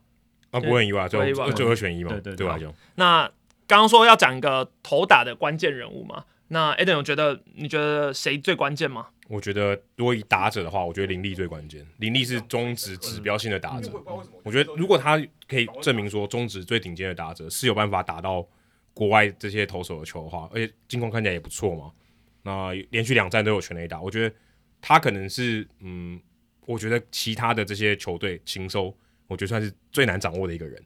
他如果可以表现好的话，我觉得是比较大的突破点，而且嗯。大家也都知道，这一届其实说中华队的炮是相对是比较少。我真的说有一棒可以给你全打，可能张玉成、吉力吉要拱冠嘛，范国成。可是范国成现在看起来应该是不会先发。嗯，那我觉得这就是林立了。如果今天他有办法说，哎、欸，在垒上的时候给你给你呃可能更多的分数的话，我觉得是他应该会是一个很重要的角色。对，特别可能他如果打他如果可以打第二棒或第三棒，如果假设前两棒有人上垒的话，那我觉得呃在第一局或在对可能在第一局就可以得到分数。我觉得这个对于我们的信心是很重要的。嗯，那我的话就选另外一个好了，就是郑宗哲，因为郑宗哲在这几场热身赛都是打开路先锋嘛。那其实意图也很明显，因为他选球非常好，嗯，然后他又是也算是一种腿哥的形态，有速度，有速度。那我是觉得，在这种短期杯赛上黑者真的太重要。你先不要讲我们那几个棒子林立、张玉成、吉利吉捞、巩冠能不能轰全垒打，我觉得先是。像林子伟、像郑东哲、杰宪、陈杰宪这些能够稳定上垒的话，多多多一些垒包，不一定要靠安打，反正就是看什么方式上垒。那我觉得这个对于我们的攻势的延续性是会比较好。那郑东哲，我觉得丙总也给他蛮高的一个期待，然后未来他在美职的发展，我们也是非常期待他可以有怎么样的发挥。那这场比赛经典赛对他来讲是一个很大很大的舞台，因为他最高就在一 A 嘛，对，对 1A 初赛。所以，如果他能够有好的表现，对他个人自己，然后对于中华队整个攻势后续的串联上，我觉得他会是一个蛮重要的打线人物。嗯，嗯，我的答案不是要吃口水，但是我这边也是写林立啦，就是我 我我我我投林立的原因是，我觉得有点像 Adam 刚刚讲到，就是林立是中华职棒去年最强打者。对对，那你也可以说你当今。现在中华之邦，你要选一个打者，虽然说你可能会觉得名气还不是这么的，真的是到人人都认得出来，但至少以成绩来说，他就是中职最顶尖的。没错，你知道林香还不知道林立？对，大部分应该都是啊。那林立就最全面嘛？对啊，最全面。嗯、那我自己对于他的担心，原本是在于他其实去年台湾大赛就已经打的不是很好了。嗯、那他低潮蛮久的。那其实过往他并不是一个会在大赛软手的人。你知道，二零一九十二强，我记得他。有开轰嘛？嗯、然后那时候拉米戈夺冠的时候，其实他也扮演蛮多是核心选手的，嗯、所以我一直很纳闷，想说啊，问他去年台湾大赛会不会对他的信心造成一个很大的重创？然后从热身赛原本在自办的时候，我也会觉得好像没有特别的感受到他的存在，而且他投手，你少掉 Quintana，其实对于哥伦比亚国家队的。影响是蛮大的，非常重要。而且我觉得要考虑到一手术大小差别很大，割双眼皮。如果今天他的打击是都 OK 的话，我觉得可以承担他防守带来的。嗯，还是有三四 K。然后如果今天好，他那可以让吉力吉捞巩冠去打打 DH，像什么也许火力可以更他们，我觉得这个对可以极大化。然后你让他去守二垒，我觉得也 OK。你可以承担可能也许稍微比较不是那么好的这个守备，但也不会差哪里去啊。嗯，我觉得这个会好一点，或者说，哎、欸，你这样捕手你就空出来了，捕手你就可以选高宇杰或是林黛安哦。相对起来，所以我觉得如果今天他打出来，他会这个调度会我觉得比较轻松一点、嗯、啊，不会说，哎、欸，他跟吉力吉捞巩冠都只能打 DH，对不对？因为他如果没有打出来，他对我的防守还有伤害，那我其实更难用他，对啊。高宇杰真的是。我在热身赛应该已经看到他主杀三次成功了吧，嗯、所以我觉得他给我的那个感觉就是我一九年十二强看到了他，嗯、我觉得很奇妙，所以我现在对高宇杰的信心是最好的。OK，、嗯、对对对，所以我可能会，当然我觉得其实只要巩冠上场的有一个很大的原因是，如果你要最大化，那毕竟他跟旅美的大家都很熟嘛，嗯，就是搭配，你看像跟胡志伟也是就是一起打拼过来的，嗯，所以因为我自己会，当然我回到。打击关键人物还是会选林立的。嗯、那我觉得，而且我觉得我现在对林立的期望有点像是我对当初王伯荣去日职的那个期待，嗯、所以我有点想，我有点就是我很希望看到他是一个在中华之邦最顶尖的人，那他把他放到其他舞台的时候，嗯、他会有什么样的表现？你的想象力会。拉的比较高了，对，我觉得对球探来说，这个也很重要，证明台湾球员在国际舞台的实力。对对对对，因为如果你要突破，一定是拿最好的代替。对啊，所以我觉得，我觉得大家对王博荣的期待，可能应该也会从这一次放到林立的期待，应该是一样的吧？对。好，那其实我觉得中中华队现在整个各个位置来说，其实每个人的状况都蛮好的，就是每一个位置都有一些很不错的人选。比如说你像捕手，好、以上就是《体育大联盟》第三百一十一集的全部内容。如果大家喜欢我们节目的话，请千万记得不要推荐给你的朋友。有张玉成可以选，你有吴念婷可以选。嗯、那你三垒的话，你一垒摆张玉成，三垒就吴念婷嘛。嗯、二游就是郑宗哲加江坤宇。那我觉得江坤宇对他的期待就是，我对他的期待就是已经，他只要有手背就好了，就算他打击打不出来，我都不会埋怨他，嗯嗯、因为他的手背对我来说就是。这种正正正正分，嗯，就是我会加到爆。嗯，但是左右外野的话，王柏荣，然后林志伟，但反而中外野其实原本预期是陈杰宪、陈晨威、郭天信，其实这三个人都没有那么好。对，所以我原本是我我一直蛮纳闷啦，就是兵总怎么没有把林立拉去中外野啦？我真假的？对，中外野防守责任那么大。但是其实林立，我觉得他在外野的防守，我印象没有到很差哎。对，可能你知道没有没有进阶数据啊？有有原米吗？有原米吗？我也不是每天都看，是不是？但我觉得中外野应该不会。我觉得很难。我觉得那么重要，对中外野就像 Adam 讲，是一个我觉得相对核心的守卫，很中线就是对防守好一点。我宁可派郭天信，我都觉得对。好，好，好，我被打枪了，谢谢。好，谢谢兵总。好，那那个我们最后。经典赛四场，你们觉得中华队会拿几胜？诶，我原本大概是一胜多。你你你你觉得绝大多数的答案，因为我觉得净分数价值都是负的，各半，只有极少数这种五成的几率会赢，所以加起来期望值我觉得是一一点多一点，一点多，嗯，一点多一点多。所以只要看到一胜，你就会满意。我觉得一胜就 OK 达标，OK 就这样。如果好哦好，出乎意料就是两胜，真的是太厉害了，我们太热了，就三胜。我觉得不可能四胜，我觉得来做一些修正。我个人觉得很难。PitchCom 他们也知道这件事情，他们也开始。我个人是觉得两胜，稍微怎么样可以？我觉得两胜。我觉得巴拿马、意大利是我们可以拿下来的。对，而且我们老实讲，我们集训那么久，我们备战的时间也蛮长的，所以我是觉得，嗯，在这一点上，我们应该如果能够临场发挥做出来的话，我是觉得这两队我们应该有机会拿下来。当然。棒球比赛是这样，短期杯赛里面任何事情都有可能发生，而且主场优势我们是蛮大的加分了。对，那就算好，就算第一战不小心意外输了，那。也不代表说我们古巴、荷兰拿不下来嘛。对，Don't swing，觉得两胜 good things happen，副棒都可以，不要出棒，搞不好就会有比较好的好的事情发生。对，那我的答案是，我也是两胜。我觉得两胜就是一个你知道，很像是台湾大赛要你猜谁会赢，然后你就会说哦，四胜两败或四胜三败，就是比较俗套的一个猜法。容易猜啊，你四胜零败很难的，代表那个另外一队一队都一一场都不能输，对，你们完全没有空间了。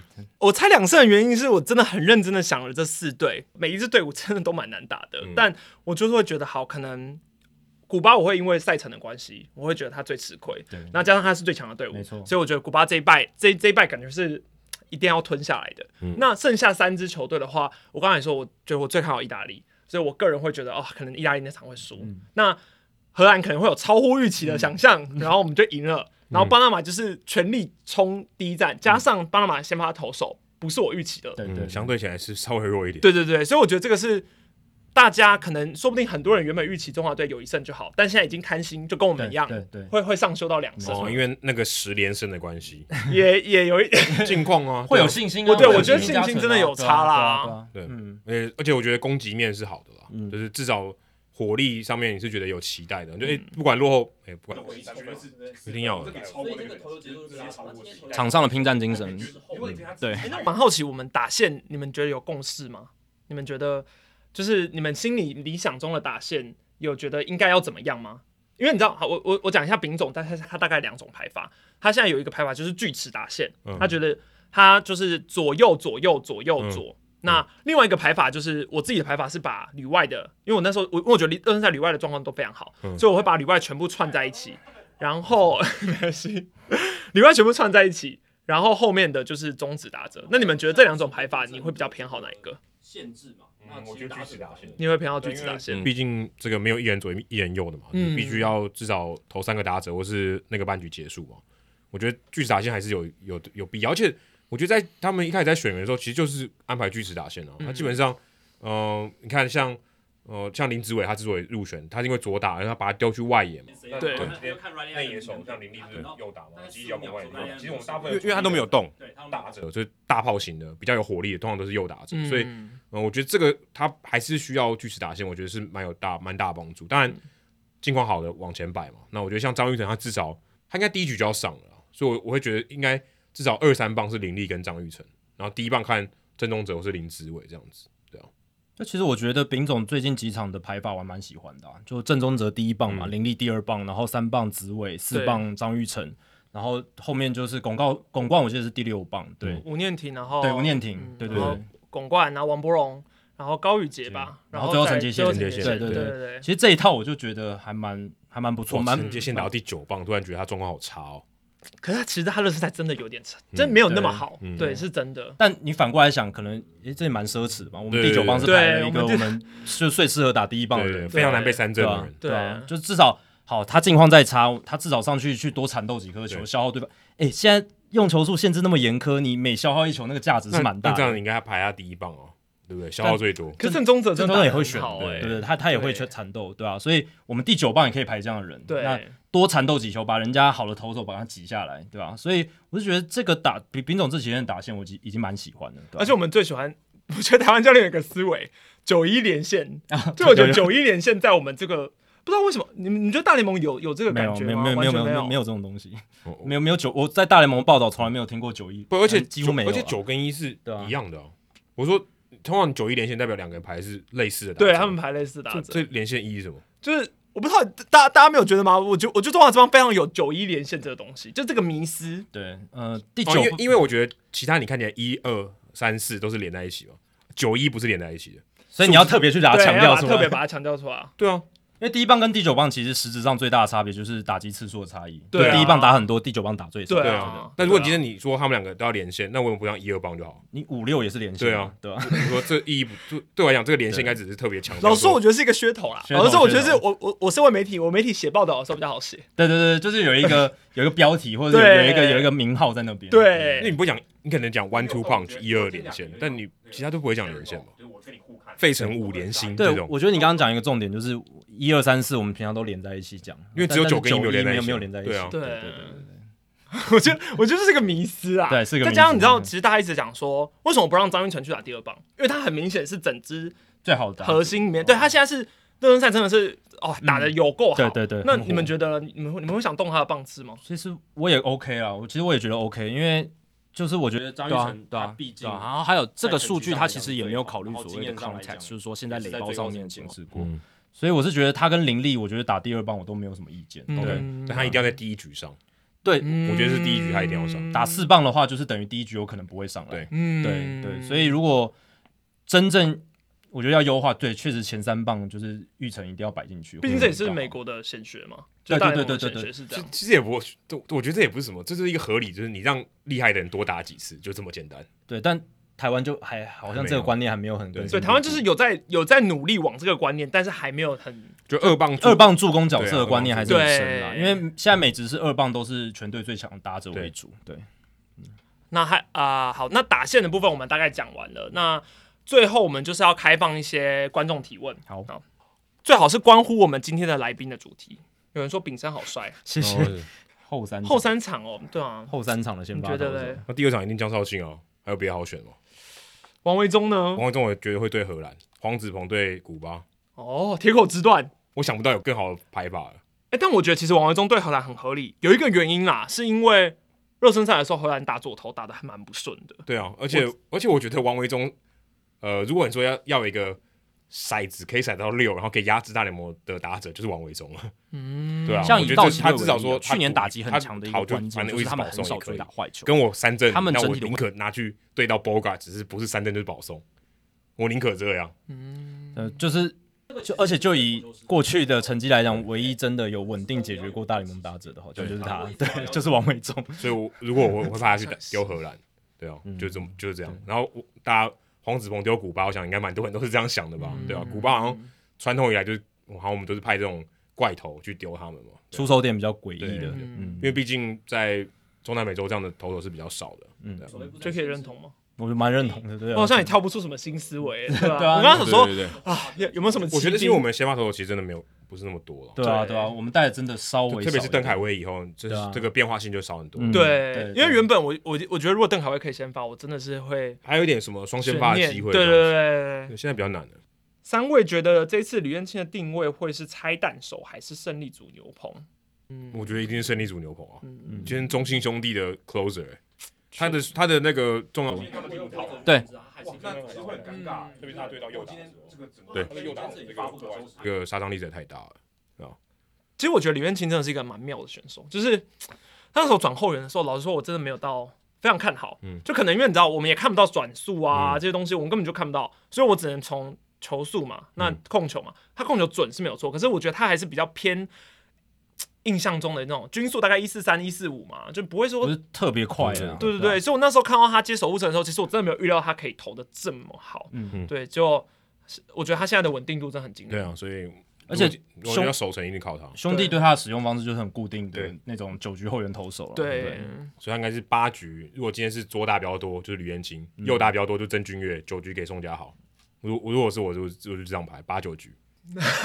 热身赛那时候是曾俊岳先上，吕彦青，然后再来宋佳豪。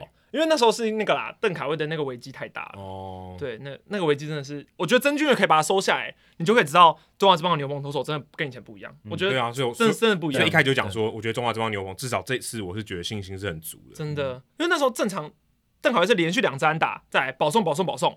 然后整个就是那种就很像中华之邦一般的例行赛，你就觉得这个场面要核炸了。嗯。可是你看丙总的思维也不一样哦，他跳出来的是那个时候大概第五局、第六局吧，嗯、他就把一个看起来很像可以当守护神的人就直接压上来了。嗯。嗯那拆完那一弹之后，下一个再再来，所以我觉得我是真的蛮喜欢大饼的。嗯嗯、也不是因为我是同一市民才这样说，是我觉得就是我觉得丙总的思维就是我很喜欢，嗯，比较弹性一点啊。对。对我觉得这个蛮大差别。林总他自己就是后援投手，对，最后是生涯后就是后面比较高峰的时候都是以后援投手出赛嘛，而且是高张力行进的后援投手。对，所以我觉得他在这个调度上面，他应该是比更有一套，跟其他的投手来比，或者其他的总教练来比，我觉得应该是好很多。他更能同理这一些选手遇到的情境嘛，而且大饼也是有参加过国际赛，所以他更能同理，他更知道说这些选手在什么样的情况下，哪一个人更适合他去跟这些选手了解之后，他们的性格、他们的适合的状况。可能更好的去调度。对，其实你看后援投手当总教练很少哎。其实对，大部分是捕手，大部分都是捕手，或是有先发投手的也有嘛，大牌的，或是这个名人堂的打者也有这种的。但是，对啊，后援投手其实我觉得应该说角色里面最少的。真的，这样一讲好像真的，特别是总教练，大饼算稀有动物，特别是总教练。当然他也当过先发啦，对，但是他最后生涯的最后的角色，大部分都还是以这个后援投手为主。就是有人问说。会觉得像陈冠伟这样的骑兵啊，你你你们觉得这种大联盟有没有这种例子？就是他是比较怪异型的。再来说，很多的行为习惯、心性都已经固定了，更难改。可是他在短短强力啊，后援对对对对，那你们你们会怎么看这种怪头在国际赛的那种功效？嗯，我觉得如果你三十个球队应该要打电话找 Mark Buehrle 来当他们的投手教练，你们觉得还好？这很他他一定有他的。但我觉得他的诉求有他的。特质性在，因为他速球真的不快，但是就是不好打。对，你看他的那个三振数，然后也看他实际的投球，就是就明明不快，但打者就是挥不到。这种投手在大联盟也有啊，也有啊。Christian Javier 就是啊，嗯、他球速不快啊，当然以大联盟标准不快啦，当然以我们看中子还是蛮快的。对，就是大概其实他大概就是 C 在九十二、九十三，就是大概就是这个速度。但是这在大联盟是很甚至低于平均的速度，可是他的速球就是打者打不到，尤其投在好球在上缘。那哈维尔他的状况是他的这个球的进垒角度是比较平的，所以这是他们研究出来发现为什么比较难打，因为他很进垒点很平，他不是那种由上往下，反而是比较平的进垒，然后打者反而会就是从球的下面挥过去，这样会有一些视觉的错觉。嗯，那我猜陈冠伟的诉求要么就是转速很快，要么就是也有这样视觉的错觉的效果，让打者掌握应该出棒。然后他还有个变化，没错，但是大联盟现在平均的出棒率多少？百分之四十七到四，拿出他在中职那种正常发挥实力，他。那个三振能力是会复制到国际赛场上，嗯、对啊，对啊，对，直插球也很强，对，就是直插球啊，下坠的，对啊。就陈冠宇真的也是，我这我我也真的觉得，好今天因为这种奇妙这个人，陈陈冠宇真的很妙。我记得我他那时候刚进中华职棒的时候，我觉得他球速没这么慢，也是他其实也是可以亮红灯的。嗯、但是后来经过一段时间之后，他开始下修了，可是他的挥空率却是异常惊人。对对对，我刚刚看他热身赛那时候上来投，我就想说，哇，这个一四三的直球，那种荷兰打者就会一直。就是那种哎、欸，忘记是荷兰哪队，反正他们就是会一直疯狂回空。对，还有另一个大联盟投手也是啊，Freddie Peralta 也是，也是他也是他球速就是九一、九十、九二这样子，但是他速球就是大家打不到。对，所以我觉得陈冠伟也有这样子类似的一种投球的，他的直球他有这样的一个特性，嗯、所以我是觉得不用因为他的速球的均速慢，然后就觉得说他压制力可能不好。现在已经有很多其他的投手证明说，其实这样子也是可以有很好的压制力。对，其实我觉得林总。我对他心情应该没有高到这种程度，就例如说八九局是插上，我觉得应该很难了。嗯、我觉得应该是相对难，除非真的今天调度上，哎、欸，前两天都都用掉了，我没办法了。因为有地位跟球威都比较好的投手，我觉得是这样。相较之下，应该不会是那种最高张力会用到的投手。但有一个特别的是，那个我记得丙总那时候原本有一个交流赛吧。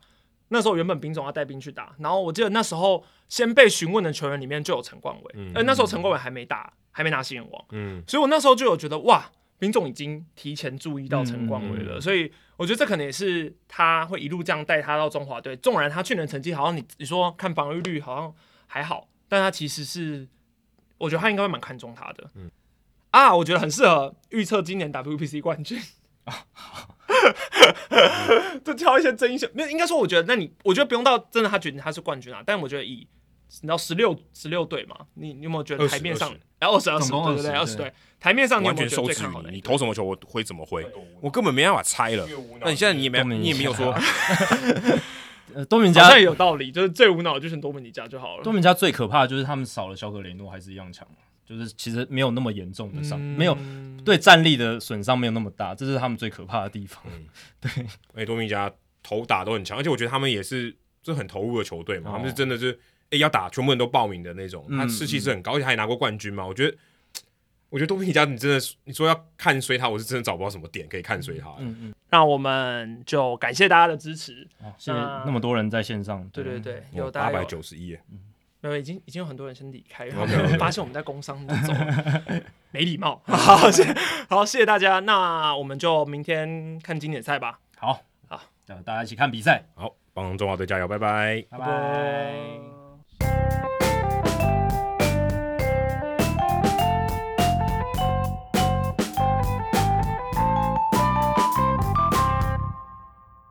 好，接下来我们来聊聊时事哦。其实这个礼拜，呃，跟经典赛相关的话题也蛮多的，不只是说我们刚才聊的 A 组，其实你看有二十队嘛，对，而且很多很大一部分的这个球员的组成是来自大联盟，或者应该说你知道的那些名字都是来自大联盟，有一些小联盟球员可能就不知道。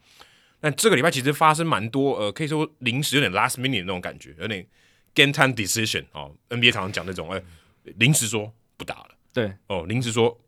老子受伤不舒服，哎、欸，可是有一些是真的蛮严重的，Vladimir Guerrero Jr.，哎、欸，这个膝盖的受伤，直接说我就不打了。对，今天我们聊的应该都还是会跟大联盟球队有非常大的关系，因为这其实都会延伸到他们的一个备战状况，因为大联盟也快要开机。那小葛雷诺当然是不只是多米尼加国家队的重要的球员，也是蓝鸟队的重要一垒手，非常非常重要。对，所以这个对多米尼加队来讲是一个蛮大的打击，对，是一个蛮大的打击啊，但。并没有到那么严重，他是右膝有点发炎不舒服，但这个对于他的新赛季大联盟赛季应该是还应该是还好，应该可能没有影响到。马上就宣布不打，隔一天就宣布不打。对，因为这个就是比较保险的做法嘛。很多球员他只要有一些伤，一些小伤，他就选择直接不打。他是整个就是报销经典赛，他就完全不打了。对对对对对，但其实经典赛对他们来讲就是。等于春训的一个提早进入比赛状况的赛事，那他可能就想说慢慢来。如果我今天发生了一个小伤，那按照我一般春训的时程，如果今天没有经典赛的话，一般春训的时程我就是诶、欸，先停机个一两个礼拜。嗯、那我到春训的最后两个礼拜的时候，我再慢慢 build up，然后到这样就可以开机这样。那就选择不要。对，那我现在的情况，我就是我就不打经典赛，因为你到经典赛，你就要马上进入最高强度嘛。那对于我的复健或者我的修养就比较不利，所以。即便不是那么大的伤势，有些球员他为了比较保险的一个做法，他还是选择就直接退出经典赛这样子。对，像呃，我们录音的前一天，Jose Quintana 哥伦比亚队的王牌哦，可以说是最重要的王牌，也不打哦。欸、这个肋骨压力性骨折也不打了。对，这个影响比多米尼加严重，我觉得太多了。虽然小葛雷诺他本身是一个超强的打者，你把他从多米加打线拿掉，确实蛮痛。可是。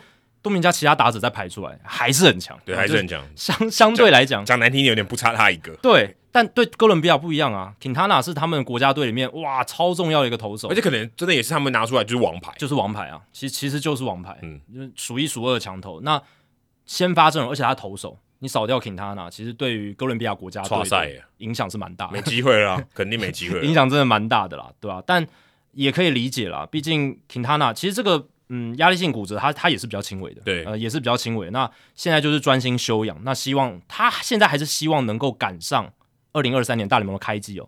所以就像我刚刚讲了，可能如果一般没有经典赛的情况，他就只是诶、欸、稍微休养一下，然后他 build up 之后到开季还是可以出赛这样子。可是你看这个就讲到说经典赛其实真的对大家来讲好像相对性就没那么重要啊，是啊是啊，跟你的准备开季来比，哎这个优先顺序就往后退了。对啊，就是我们之前在聊经典赛的这个对于各个球员球队他们重要性的优先顺序来讲，球队的角度还是以二零二三年赛季为最重要，球员的角度某种程度上也是如此。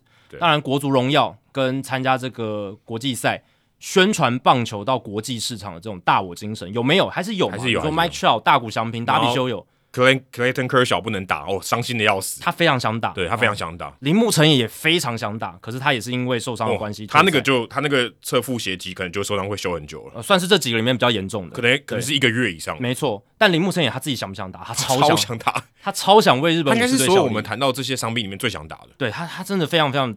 重视这个东西，对，但他也不行，所以呃，对于这些球员来讲，有一部分当然他们很重视这些赛事，他们也想要展现这个大我精神，然后去不管是为自己的国家还是为棒球本身，都想尽一份心力。可是我必须说，绝大多数哦，他们迫于自己生涯发展的压力，还有迫于球队给他们的压力，大部分人还是会屈服了，大部分人还是会屈服，他也不敢冒着那个风险说，我先隐瞒伤势，然后先。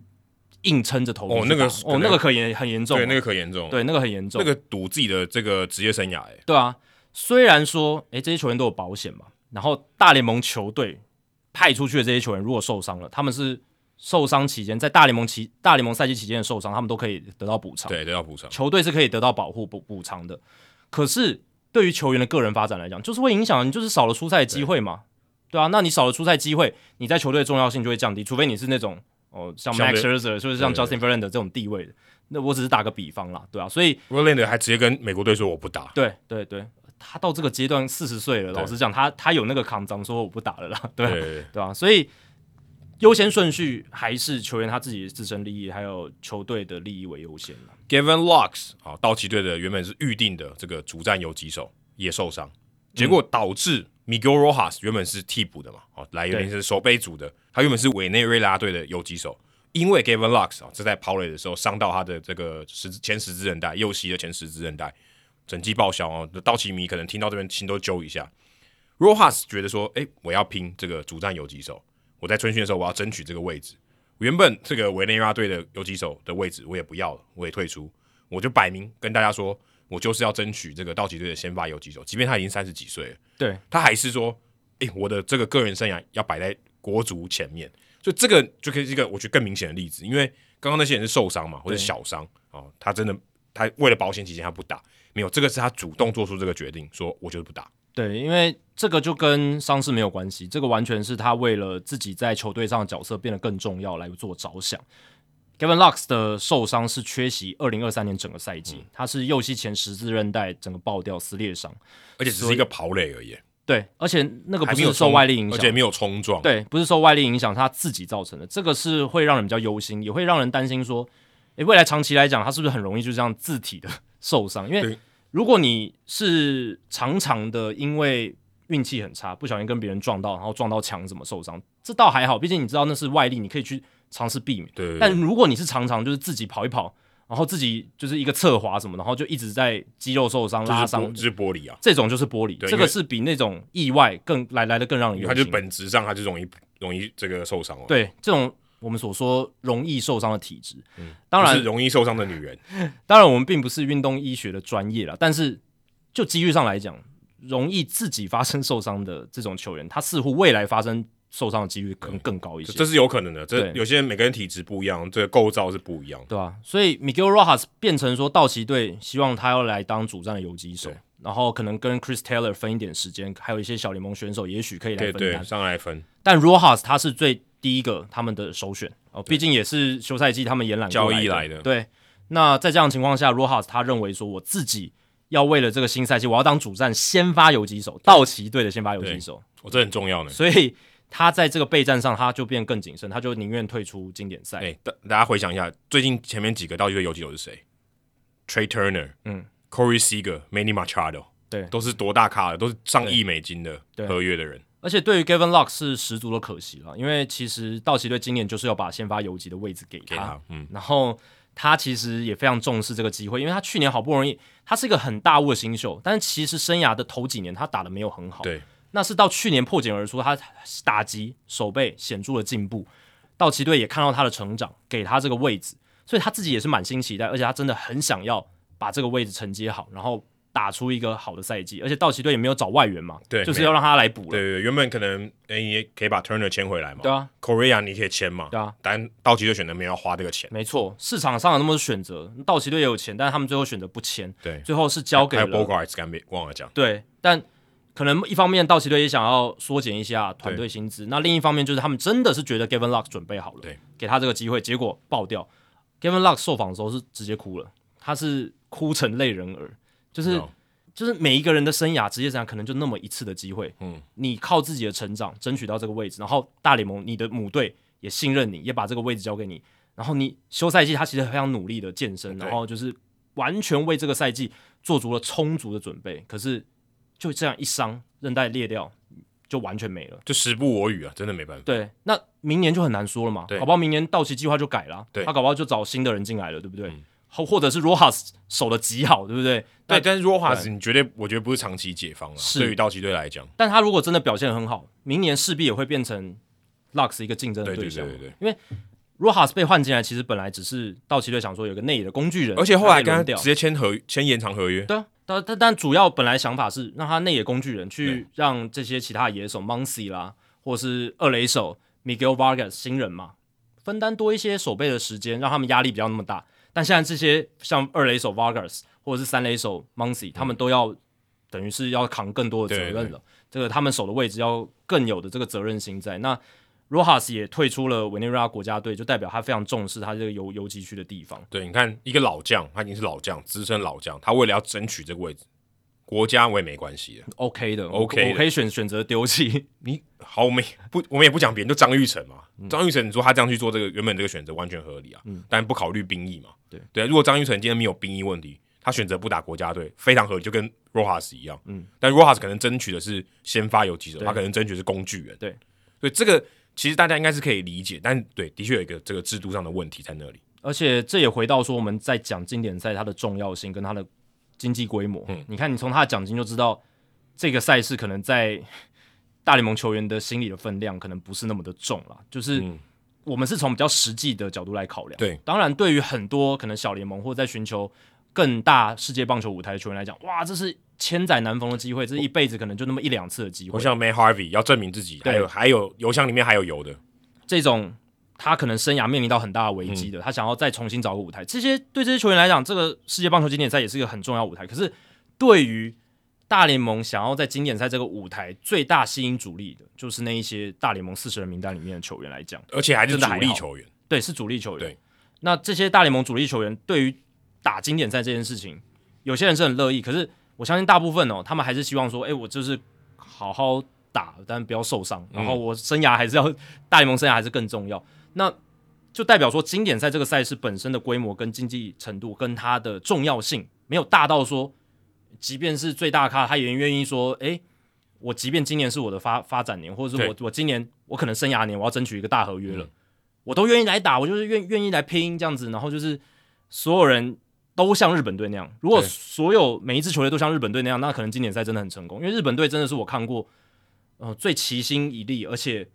每一个球员的那种投入的程度，即便是最大的明星打比修、大谷翔平，嗯、他们也自我生涯于度外，就是我就是要来打国家队。对，你看大谷，他其实这两年打那么辛苦，他其实他其实说真的，他可以不用打，他可以不用打的。而且说真的，日本也讲白一点，他也不缺他这一个人。对，打比修已经三十五岁以上了，还在打，还在打，而且他也那种带头老大哥，我带着所有学学弟一起拼。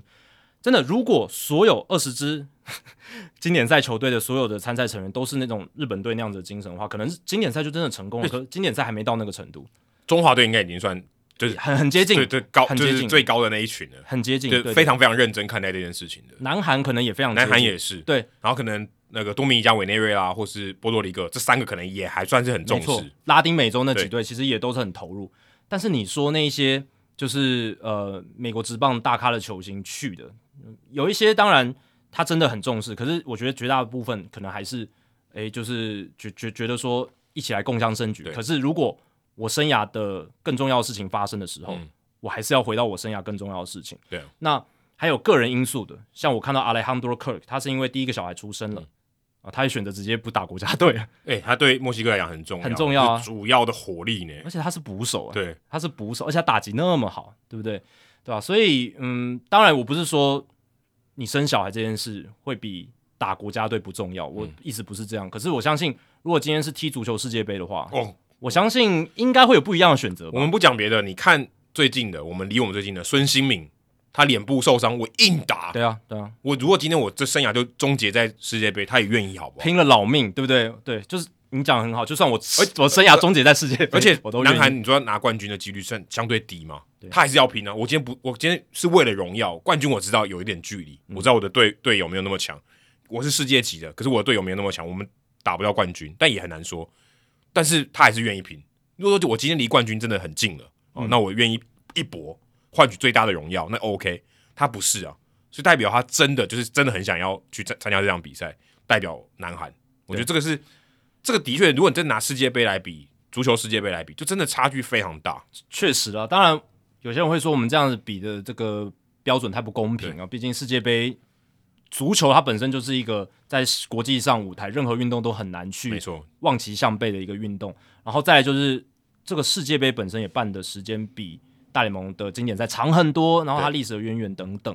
可是我们就是要向好的看齐嘛，对不对？对那大联盟如果它的目的是在国际推广棒球，然后希望有一天棒球的在国际的热门程度能够至少追进篮球跟足球，我们不要说追平了，太难了。篮球跟足球已经超越棒球太多，但是我们至少可以稍微拉近一点距离。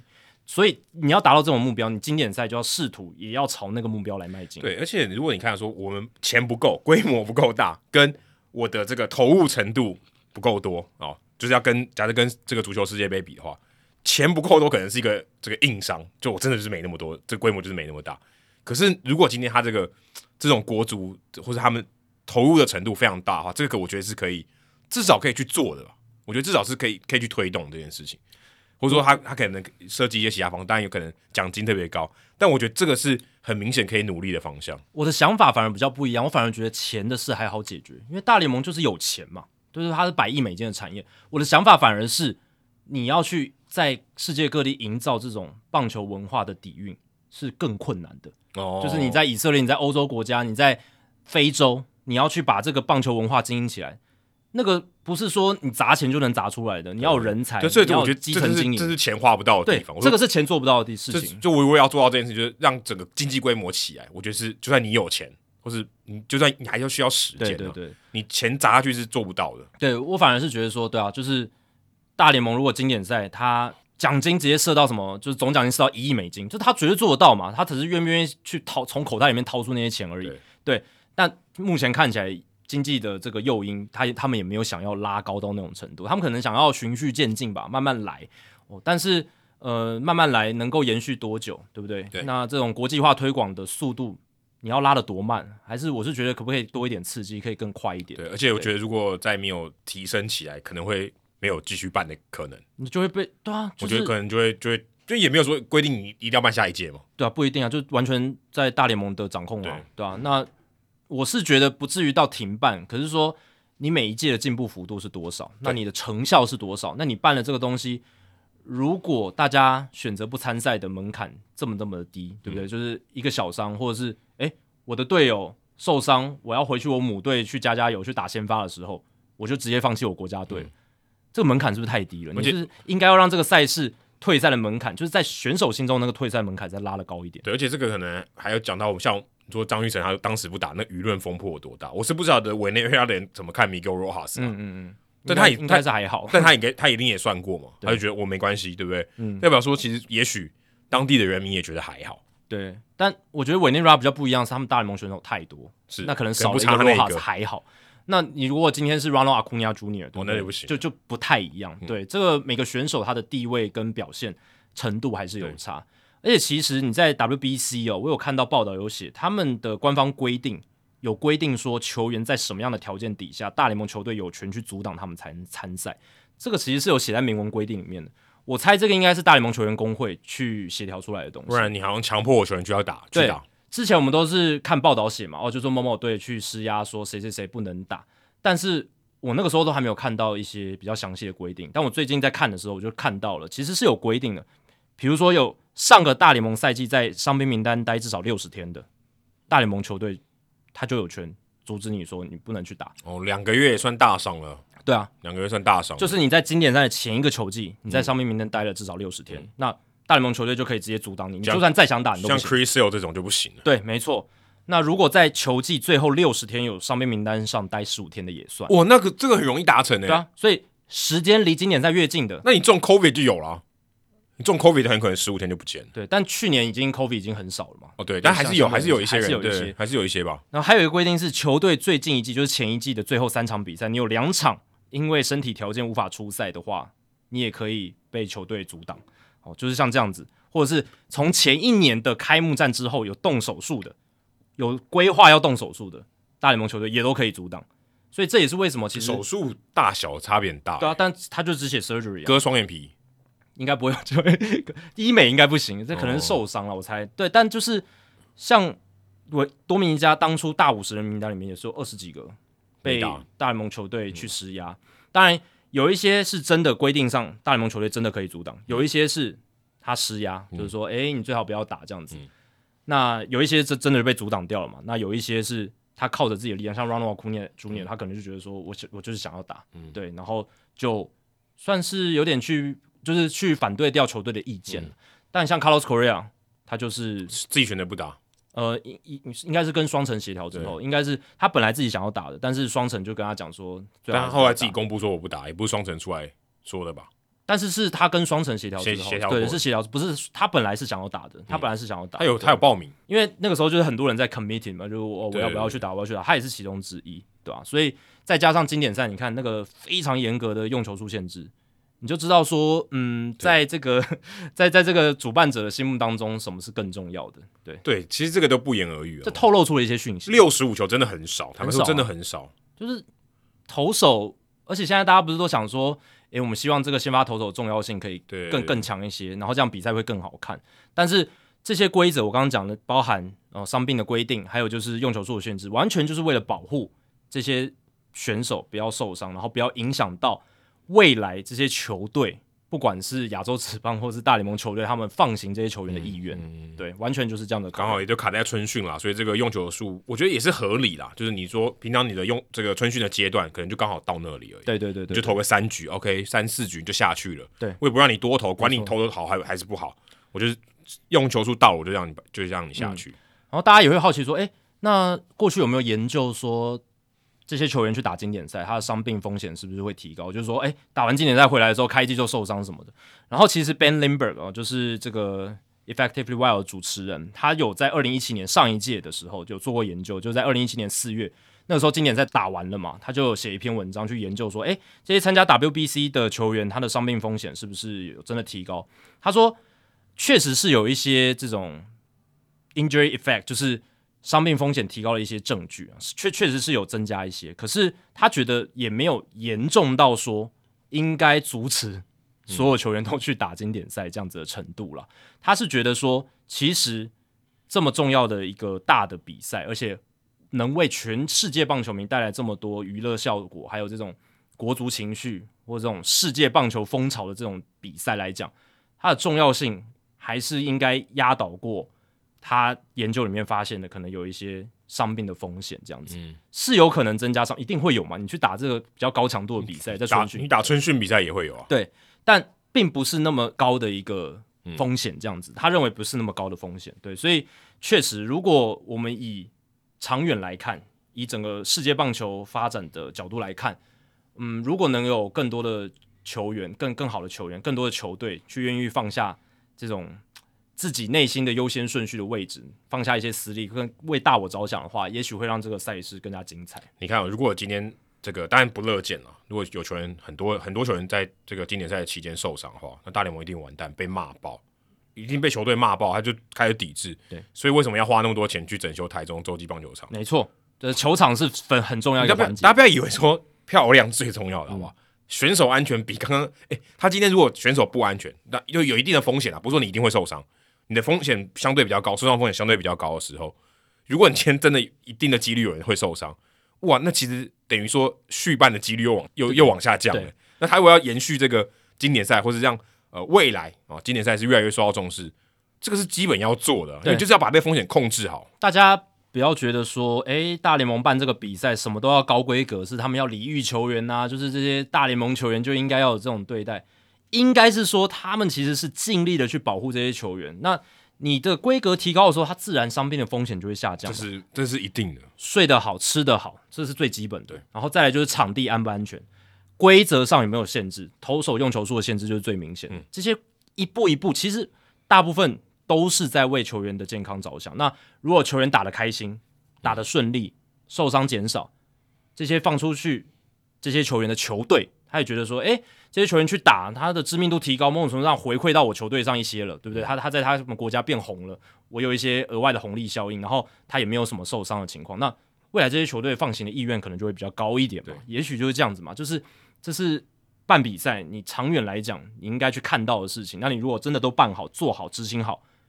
也许未来这个规模，大家参与投入的程度就会提高。对，不过好险的是，只有台东洲地方球场相对是跟大联盟差距比较大一点的。嗯，你说今天东京巨蛋跟这个 Chase Field 跟那个 Long Depot Park 比，这他们都是相对水准是好一点嘛？对，不用台东洲地方球场显然是不会比大联盟球场好嘛？对，所以他要把这个提这个水平提升上去。对，他要花比较多心思去在整修球场。还好就只有一个。对，如果今天有五六个都是要这样，如果他今天在墨西哥，假设有些相对或者古巴。球场状态没有那么好的，哇，他那头大嘞，很多东西要做。对对对，那剩下的就是一些器材的部分，大联盟可能有他们要求的这个纸花粉，然后一些球的规格。那这个就是为什么要办热身赛嘛，然后让大家提前去适应，所以让整个 playing field 就是整个竞争的环境是公平的。因为各国职棒用的球纸花粉不太一样，对，中华职棒纸花粉就跟美国职棒纸花粉不一样。对，那现在热身赛大家都用统一规格，现在球员也在说，哎。他觉得这个紫花粉，大联盟紫花粉比较黏，嗯、他们是完完全松香去弄的，跟中华职棒用就那种碳酸镁的不太比较比较不一样，比较不一样，石灰粉的。对对，然后还有就是像林立也说，诶，这个大联盟的球打起来感觉就比中华职棒弹，这个很好理解嘛。其实你从这个数据上，中华职棒球员再怎么不会打全垒打，也不会像去年那么夸张了。对对，真的是这样，就是我们中职的球去年真的是太不弹了。对，那大联盟球现在球员打起来，当然会觉得，诶，稍微比较弹一点。对，可是这对内野防守就影响比较大了。对。但统一规格、统一标准，大家公平竞争。但更重要的是，就是选手的安全，嗯、这个是大联盟他们办这个经典赛最最最最重视。然后他们也是希望透过这样子的保护，一方面来讲，就是呃，希望不要出什么大灾，对不对？嗯、不要不要出什么大包。然后另一方面也是希望这个比赛能够办得长长久久，对不对？对，这个是真的很重要。他们必须还是以这个永续性为考量，没错，就不是办这一届嘛。对对对对对，然后。也不要说什么野心太大就要一蹴而就，当然我们希望这个发展的进程可以加速，但是也不是说全部都要一次到位。那他们就是慢慢一步一步往上去做。那这一次他们有扩大了嘛，嗯、对不对？球队的参赛数有增加了。那接下来就是想办法怎么让这支二十队的竞争更平衡一些。一嗯、对，那这一届可能还做不到，可可能还有一些进步的空间。但是下一届、下下届每一届都希望把它。做得更好，这样子。对啊，其实你看，我们刚好 A 组这几队哦，呃，古巴可能不算啦，但我觉得其他这几队哦，应该都是经典赛好不好看很重要的指标。因为我们这家都是平均，可能平均水准，嗯，就可能是 second tier，就第二级的，对，哦，也许我们竞争力不是冠军这种等级，但如果我们第二级跟第一级的这个距离靠近了，比赛就会好看了。要当然，对，因为你说真的，英国或者是其他以色列，他的棒运要追到。中华队很难嘛，嗯，坦白说，可能二三十年都跟不到，嗯，但如果我们这边是跟得到，往上靠更靠近一点的话，那比赛就会好看。对，而且刚才讲到像以色列啦、意大利啦这一些，他们本身国家棒球没有那么没有那么强，然后需要很多我们讲难听也是佣兵来助拳的，呃，这种就是有一些血缘关系插兵来助拳的这些球员的球队，其实这些球队的球员他们要退赛的门槛是更低诶，因为对他来讲，这个国家。跟他老老实讲，血缘关系没有那么近。没有 Brandon Nimmo 就是最最好的例子，对，他完全不想打。Jordan Romano 也是，他更早就选择退出了。对，他以前，他去年，他上一届还有打。对，但是他这一次意意大利，他本来有要打，然后最后很快就放弃了，因为他现在他现在强了，他地位稳，地位地位重要了。对对对对，地位更重要。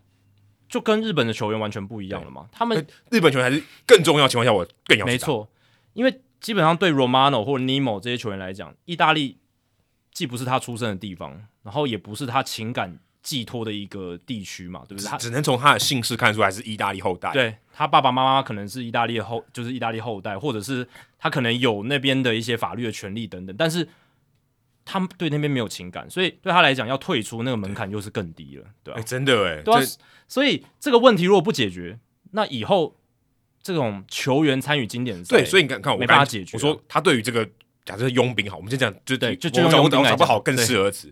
这些佣兵，他如果他有这个国足情绪哦，但也许他真的不太的国啦，对，可以提升的更多，其实会好看，会好看、啊、所以我觉得，所以我觉得这个是做得到的。啊、至少你刺激他说，好，没关系，我是佣兵，对不对？我如果帮我的球队多打一级，我多赚两百万美金哦，当然这有点夸张了，对不对？何乐而不为？我去打，我才打可能七八场比赛而已。对，要让这些佣兵哦去提高他的这个认同度啦，但这个本身就很难，因为他本身是佣兵嘛。对。所以你，但他还是有点，他还是有点合理性，有有一点连结，有一点连结。他不是完全佣兵吗？因为爸爸妈妈是是那边的人，或者是你有一些什么合法的居留权、申请的权利，对对对，都都可以有那个资格。可是，呃，长远来看，你真正要让参与这个国家队的球员，他有那种国族意识、民族意识，你还是要在那个地方发展棒运、嗯。这个这个这就更久了，这是最根本的。对对，那如果不到那么根本，就是你要让这一些美国人、美国人去打这些球队的，他要。提高他的，但至少这个会比赛会好看。会啊，如果你做到这一步的话，比赛至少会好看。对啊，就就在这一说限缩在经典赛的范围内来。因为我看 Mike Piazza 他就蛮投入意大利的嘛。对，那有他这种大号人物拍片呢，我看还有还有那些一些宣传，还有一些做一些影片，是很认真在在去行销这个赛事。因为他是土，虽然他是土生土长的美国人，可是他现在非常投入在意大利国家队的经营，跟意大利的棒运发展。嗯，那有这样的人带头。那他们基层棒球就会有一些比较好的一个带头的发发展的作用，然后呃，有麦皮亚扎这个精秀精神领袖在，也会有更多，也许有更多的佣兵会想加入意大利队嘛，这个也是一个额外的效应，或者是也是一个噱头，也是一个噱头，对吧？这也不错。然后你看，像以色列 Ian Kingsler，嗯，也也已经就是来带兵嘛，然后来参与到这一届的以色列的国家队。那也许下一届搞不好又是 Ian Kingsler，他如果长期去投入，然后有跟以色列国家的棒球。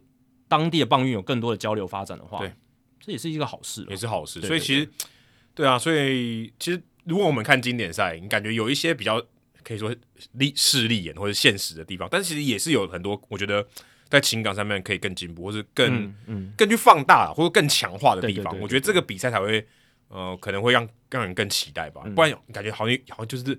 三分之一的球队在嗨，有没有？是有有种那种感觉，有有有有这种感觉，就是对，好像我们跟日韩特别嗨哦。美国可能有些人还不知道今年在几什么时候开打，很有可能嘛，很有可能。你比如说意大利的人，可能哦，我原来我们有棒球队，可能也都不知道。对，美国相较于前几届，可能已经这一次算比较重视，因为他们上一届拿冠军嘛，然后这一届因为疫情的关系延后办，然后大联盟想要把它办大。美国今年可能当地的人他们关注的程度会高一些，可是你说要跟日韩跟我们比，那个差的太远了，对，那个差太远。你看他们现在都还没报道嘞，那对啊对啊对啊，他们好像是今天才报道，对，很多球队第第一组啦，破低的就是今天好像才报道。这个中华队多久以前就开始集训了？我们两个多月前就在那边吵说，哎，怎么三十人名单还不公布？差多少？差差很多，这重视程度就真差很多。对对对，这个球迷的参与的程度也差非常非常多，是很重要的比赛没错，可是你可以感觉到。这个讨论啊，或是这个风向，其实是差别非常大的。对，我觉得全世界还是没有国家能跟日本比。嗯，我觉得日本武士队他们从规划、长远规划，然后到总教练督军来组队，然后到所有大咖球星，不管是美国职棒日本球星，还是美日本职棒日本球星，一致的全几乎没有反对声音的全部的投入，嗯，那个是很让人感动、很让人敬佩的。甚至我们可以合理的怀疑说，诶，也许日本武士队都有有一些小伤小痛。我还是要打，好不好？我我觉得很有可能，我觉得没有那么严，对我还可以打的情况了。我说你也可以拿这个当退赛的理由嘛，也是可以。可是我觉得我可以打，我就打，我就拼了。我我也不会说，哎，我要我可能这个会恶化，我就不打，对啊，我看有一些那个美国媒体的 Power Ranking，就是 WBC 各队的 Power Ranking，他们把日本队排在美国前面。把日本然后排在自己美国队的前面，这也蛮厉害的。这这个我觉得这个这个已经说说明了很多事情了。对对对，这个是蛮有 gas。你让你的对手就是美国媒体也尊敬你。哎，说真的，如果今天日本跟美国差一个等级，哈，我们不管那个等级有多大，日本的那个国足情绪的那个战斗性绝对是保证可以超过那个等级，就是直接超过去了。场上的拼战精神，对，觉得如果你跟他只 只差一个等级，他一定超车。没错，没错，因为这太夸张，那个等于是你好像加成百分之二一百二十的这个战斗力。对，那个 buff 上去很强啊，就超强了。这真的，我觉得是 日本队，日本队应该是所有 WBC 里面，哦，日韩、台湾，我觉得都是很好的示范的教材。没错，所以我希望台湾至少在今年的经典赛可以打好一点。嗯，让真的让世界看看到我们，哎，我们也是有那种有那也是有那种 buff 的。对啊，如果像这样子的精神到其他的欧洲国家，或者是到其他的非洲国家以后啦，打资格赛那些国家，他如果能够展现出这种精神的话，嗯、他们看那个 highlight，然后去看这个经典赛的故事，受到一些感动，嗯，那也许就可以刺激，对啊，不同世界各地棒球相对发展还没有那么兴盛的国家，他们也许可以拼拼出更好的成绩。对，说到 buff 呢，哦，Max Scherzer 已经够强了。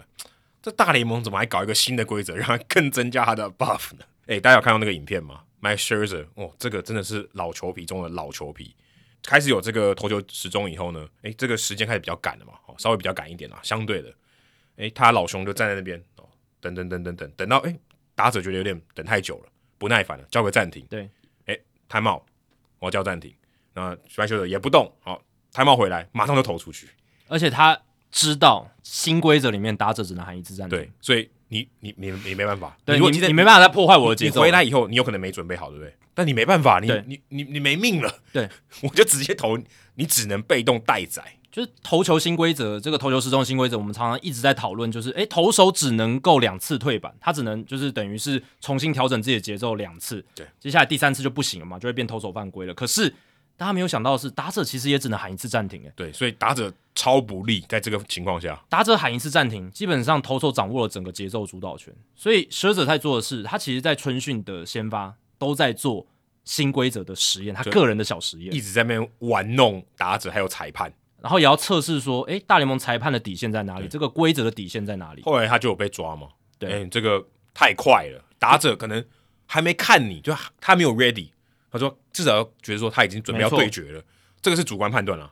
他准备要对决了，你才可以投。不然，哎、欸，如果今天他完全没有准备，你是跟朱鸿生一样助跑打击的，对，这个这个没办法。这个你如果今天完全没有专注度，你根本不可能打到 Scherzer 的球，好不好？而且这个也是为了选手安全。对，你如果打者没有专注在投手身上的时候，你就投很危险。球来了，你根本连闪都没得闪，非常危险。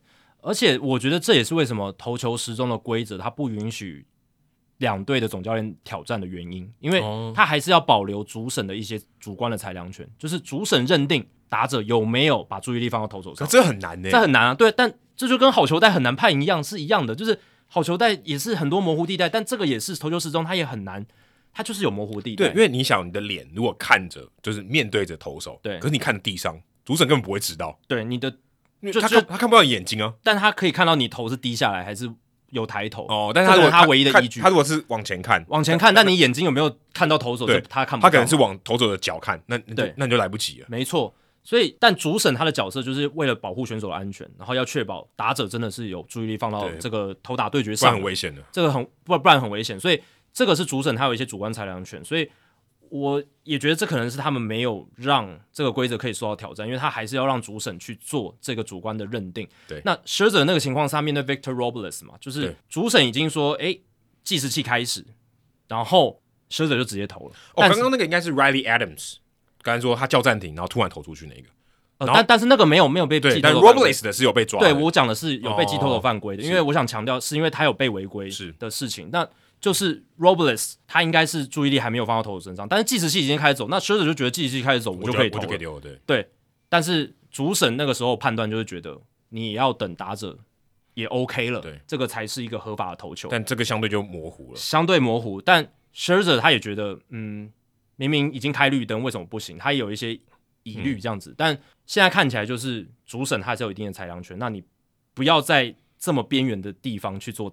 去去做投球，这有点像红绿灯呢、欸。红灯不能投，绿灯可以投，偏偏那是黄灯。嗯，请问你是要投还是不投？对，但这个投球时钟的设计没有黄灯啊。对啊，都没有黄灯。对，黄灯黄灯谁判的？他就是计时器就开始。对，那黄灯就是主审认定，对不对？就有点像主审认定的概念。对对，有有点像这样子。但是我也不得不佩服 Max Scherzer，因为。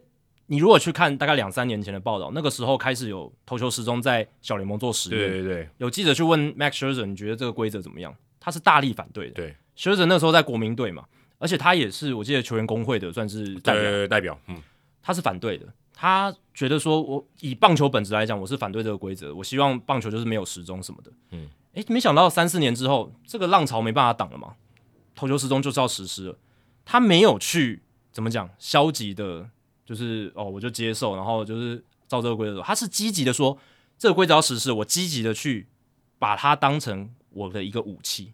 我把它利用成我的武器，我觉得这个心态其实是蛮厉害，而且尤其是他是非常资深的投手。照理来说，很多的行为习惯、心性都已经固定了，嗯、相对更难改，相对更难改。可是他在短短的两三年内，完全扭转了这个心态。他把一个他本来很反对的东西，变成他愿意接受，而且他积极的试图把这个规则当成自己的武器。把限制变成一种优势，没错。原本你是一种限制嘛？对、啊，因他他他可能想的是限制，但现在看起来他觉得可能是优势。他本来可能觉得投球时钟会对啊限限限制我我的投球时间。我想要，我本来想说我要几秒钟我都可以，我想要去弄一下松香，我想要去弄一下什么的我都可以。但现在不行，他本来可能觉得是个束缚，但是他现在心态整个是翻转，他用另一个角度来看这件事。以前像 Scherzer 他如果他要 regroup，就是我们心态要重整的时候啊，就是如果今天我被刚刚被打一支安打，我觉得不太满意，嗯。情绪上有受到影响的时候，他就会绕头手一圈，绕头手一圈，对对对对对，那个时间要算了。对，现在现在现在没办法那样子，也许可以，他走快一点，但但还是可，但是相对起来，那难度变高了嘛。就你原本可以很自在的哦，绕一圈慢慢来，然后我我重整一下，我让我的心情平复，来面对下一个打者。现在这可能让你要原本可能给你二十秒，现在只有五秒。哦，那那你怎么办呢？而且你去走一圈，可能就会影响到你后续的投球，因为你时间不够了。对，哦，对，你可能这边更赶，你可能更也不能这样做了。对啊，对啊。所以这个对他讲，他的确剥夺掉这个权利了。对啊，你看面对 Riley Adams 那个打击，他就是做了两个实验嘛。第一个就是我等久一点，看你怎么办。我就故，哎，他真的是他很很明显是故意，他没有在想。对，那个 pitch count 还没在按。没错，他就塞在那边。对，我就好像静止画面，我就看你能不能等个十秒，因为他其实十秒就已经塞好，然后他他就看 Riley Adams 你能等多久，他等到。大概四五秒的时候，Riley Adams 就受不了了，因为他都没有动，对他都没有动，因为没有动。我觉得如果今天两个有点像那个 staring off，就是我跟你互看，对，都不能眨眼那种，你都不动，你不知道你很难下一步，哎，对，你不知道他什么时候要出来这一步，对，你说我专注力是要注意在你不动，还是你启动那一瞬间，我可能来不及变化。那以前打者都可以喊暂停嘛，对，哎，投手也可以退板，哦，都都 OK，哦，但是现在不行了嘛。那 Riley Adams 那时候是用了他唯一一次的暂停，在那个时刻他喊了暂停，就完蛋了。你把接下来你把那个底牌给他了，底牌给他。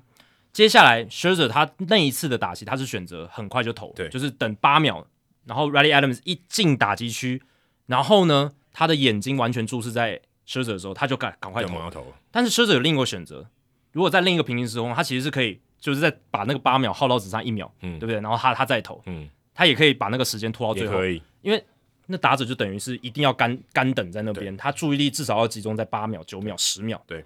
而且他都没有退板，我觉得薛要强调，薛泽没有退板，对他就一直在，他就定在那里，那个其实也不容易啊，他们说也不容易，因为如果你的这个定进度的脚动了一下，可能就算投手犯规，如果垒上有人还可以前进一个垒包，他就没，他就他就定在那里都不动，他就玩 mind games，对，然后他希望把这一个心理对战的游戏，然后利用在投球时钟的这个规则上面，把它转化成一个自己的优势，毕竟投手在这个球什么时候投出上面，他是有主导权的嘛，打者毕竟还是被动的，对。所以修者也很聪明，他知道球出手，投手是有主导权。那既然这个规则都要实施了，嗯，那我何不我用积极的方式，我来利用这个规则？而且他也非常很快的就接纳了 PitchCom 的投手版，就是投投手版本的 PitchCom，他自己去按他想要配什么球，他他这样可以加快他跟捕手沟通的时间。没错，其实我们讨论这些投球时钟，大家觉得啊，投球时钟什么很仓促上路啊？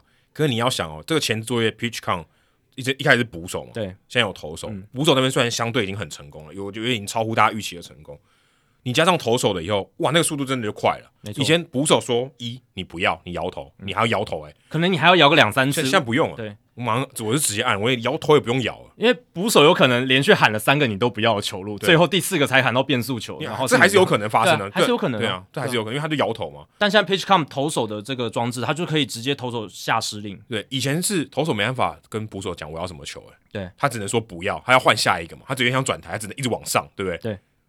那现在没有，像我就直接按个数字，我就到那一台就对了。对啊，所以像 Corbin Burns 他也说，这个投手的 PitchCom 让他可以直接对捕手配球，其实是加快，可以加快他的节奏。对，所以这个是我们，你如果今天只有捕手的 PitchCom，你要做到投手时钟这件事情，都有时钟这件事情，可能难难度还有一点点存在。嗯、你现在投手版的，就是有投手的 pitch count 以后，那个难度就下降很多。没错，你看他更快，而且这是大联盟球员他们自己反馈，像教士队的 Nick Martinez，他说过去我要摇三四次头，嗯，诶，现在我就是直接马上就可以自己想要投什么球，直接跟捕手讲，嗯、所以对他来讲，减少这个来回沟通的次数，而且以前。如果你真的沟通不来，你甚至还要叫捕手上来，上来，上来对，对要叫个暂停。但现在老实讲，这个次数是可以减少很多，可能偶尔还是会需要，也可以允许一些投捕暂停。可是那都是有限制次数的嘛，也不能一直常用。那有了这个投手的 pitch count，他们就可以第一个让自己更适应投球时钟。嗯，我觉得这是有关联的，一定要的。为什么大联盟今年在春训让大家可以用投手 pitch count，也是因为。他们觉得这个会对投手适应配那个投球时钟有帮助，一定要。而且我觉得如果没有，可能还蛮大，会有蛮大的问题。对啊，如果今天我刚好我第四个球路投手才要，对啊，那我浪费超多时间呢。这搞搞到最后剩两秒一秒出手很仓促？对，至少我要选一二三四，我选到第四个的时候，也前面那三个也要花掉时间呢。对，那我那秒数就浪费掉了。对，所以第一个是可以让投手就是更适应投球时钟，然后再来就是投手。他有一些配球的主导权，对对，那这个也是很多投手比较喜欢的，特别是大投手，对，像 Zack Greinke，嗯，他就想要自己配嘛。当然，有一些投手他也是觉得我上去我就是听都捕手配，对，有些人他就没有这个 pitch count 的时候，他也是这样子，你叫我丢什么就丢什么。我觉得跟 Max Scherzer 最大的一个反面例子就是 Gerrit Cole，Gerrit Cole 他现在也没有在用投手的 pitch count，嗯，他就是说反正我上去我丢球我都是听捕，我就相信捕手，手，对，捕手要我丢什么我就是去执行，我就 execute 就好了，嗯、我只。关心我自己 execute 执行的好不好，对对对，然后再来，他也不想要去挑战什么投球失踪的底线。他说：“我就是照着这个规则走。对”就是他的个性就跟 Max Scherzer 比较不一样。其实 Gerrit Cole 从学生时代就跟 Trevor Bauer 很不一样。Trevor Bauer 也是那种会实验、动脑的、动脑。然后这样讲不行，这样讲好像 Gerrit Cole 不动脑，还是有，还是有，还是有。只是不管是 Trevor Bauer 还是 Max Scherzer，可能他们都会去挑战一下规则的底线，对对对，看看我能够利用到什么程度。对对对对 Gerrit Cole 的心态就是，我就是在这个规则范围里面，我把它做到最好。我是这个规则范围里面最强的。对，他想做到是这件事，所以，诶，球员的性格也反映在他们面对这些新规则的时候，他们是怎怎么样去应对？对，怎么样去呃发想，说我该怎么做？对，我觉得这个也是蛮蛮有趣的一件事情。而且你看，如果投球时钟这个让整个比赛节奏快的话，哦，如果今天诶摇头啊什么的都没有了嘛，对不对？其实教练团要看到他们两个这头补意见不一致的几率变超低哦，是变变少很多，因为他们听不到啊。对。哇，那其实会很尴尬哎，就是如果今天这个整个情况一发不可收拾，可能是超快就爆炸了。对，因为以前教练在场边还可以看一些肢体语言的 cue 有没有？这个投手有点在犹豫，摇了头很多次，然后这个捕手感觉那诶那个手部比暗号动作有点不耐烦了什么？他们可以从这些小小的肢体语言去观察。而且，而且说真的，这就是教练的价值。对，他就是要看这个。但现在可能就是大家就只是一直在按按钮，嗯，然后而且很快就发生，你很快就发生，你的细节可能。就原本可能有十秒让你观察，因为现在变三秒。对，那我变我我三秒钟要观察到那么多细节，可能难度变更高。但投球时钟的设计就是这样嘛，他希望你每一个球与球之间都要更快。但我觉得这代表什么？你的赛前的 preparation 的准备要做得更好。你比赛当中你要临时做反应的那个幅度是变低了，变小很多。对对，你要有对，等于像你已经预习好了。对对对，你的预习要做的更充足。那你在实际考试的时候，你就没有太多时间去。解题的感觉，我我觉得有点像这样，因为你的考试时间被压缩了嘛，有点像随机应变的时间可能变短了。因为以前投手他每一球都还可以要退板，然后我绕个一圈想一下，然后再跟捕手沟通一下，嗯、再叫捕手上来。他的考题做题的时间很长，嗯、欸，但现在你每一题都说说到只要二十秒，而且我还有我刚才讲的，像教练也是啊，就是不是投手教练教练也是，对，教练他也很被动，他等于要观察。哎、欸，他现在哇，你投手突然状况不稳，咻咻咻。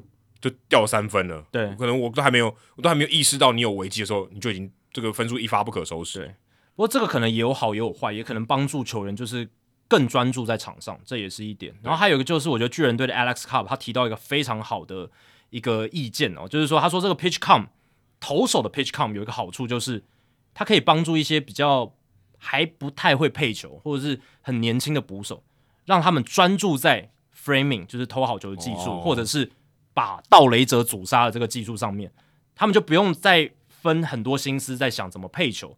如果你是在养成一个捕手的时候，你如果现在这个阶段想让他养成投好球，或者是呃让他养成这个盗垒阻杀，那那段期间就让投手来主导，用投手的 pitch count 来主导配球。那这样子年轻捕手养成他就可以更 focus 在某一个专项上面。以前没办法这样，以前没办法，以前要教练哦、喔，对，里面教练打暗号给捕手，但捕手还是要打暗号，他也还是要分心。对对对，对，对。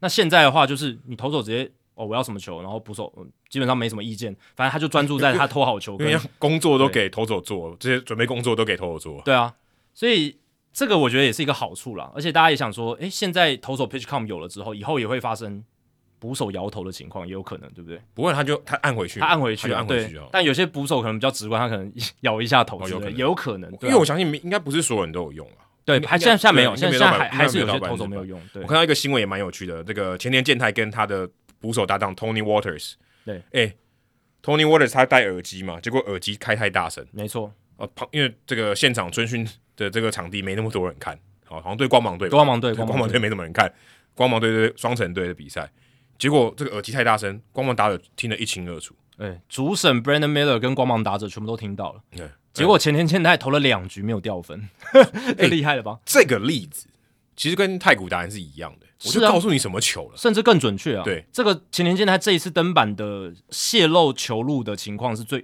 更为严重。他还不是呃 off speed pitch 或是 fastball，他不是这种，他直接球种，他就他直接告诉你球种。对，太太古达人只是可能直球变化球、直球变化球这两个选项而已。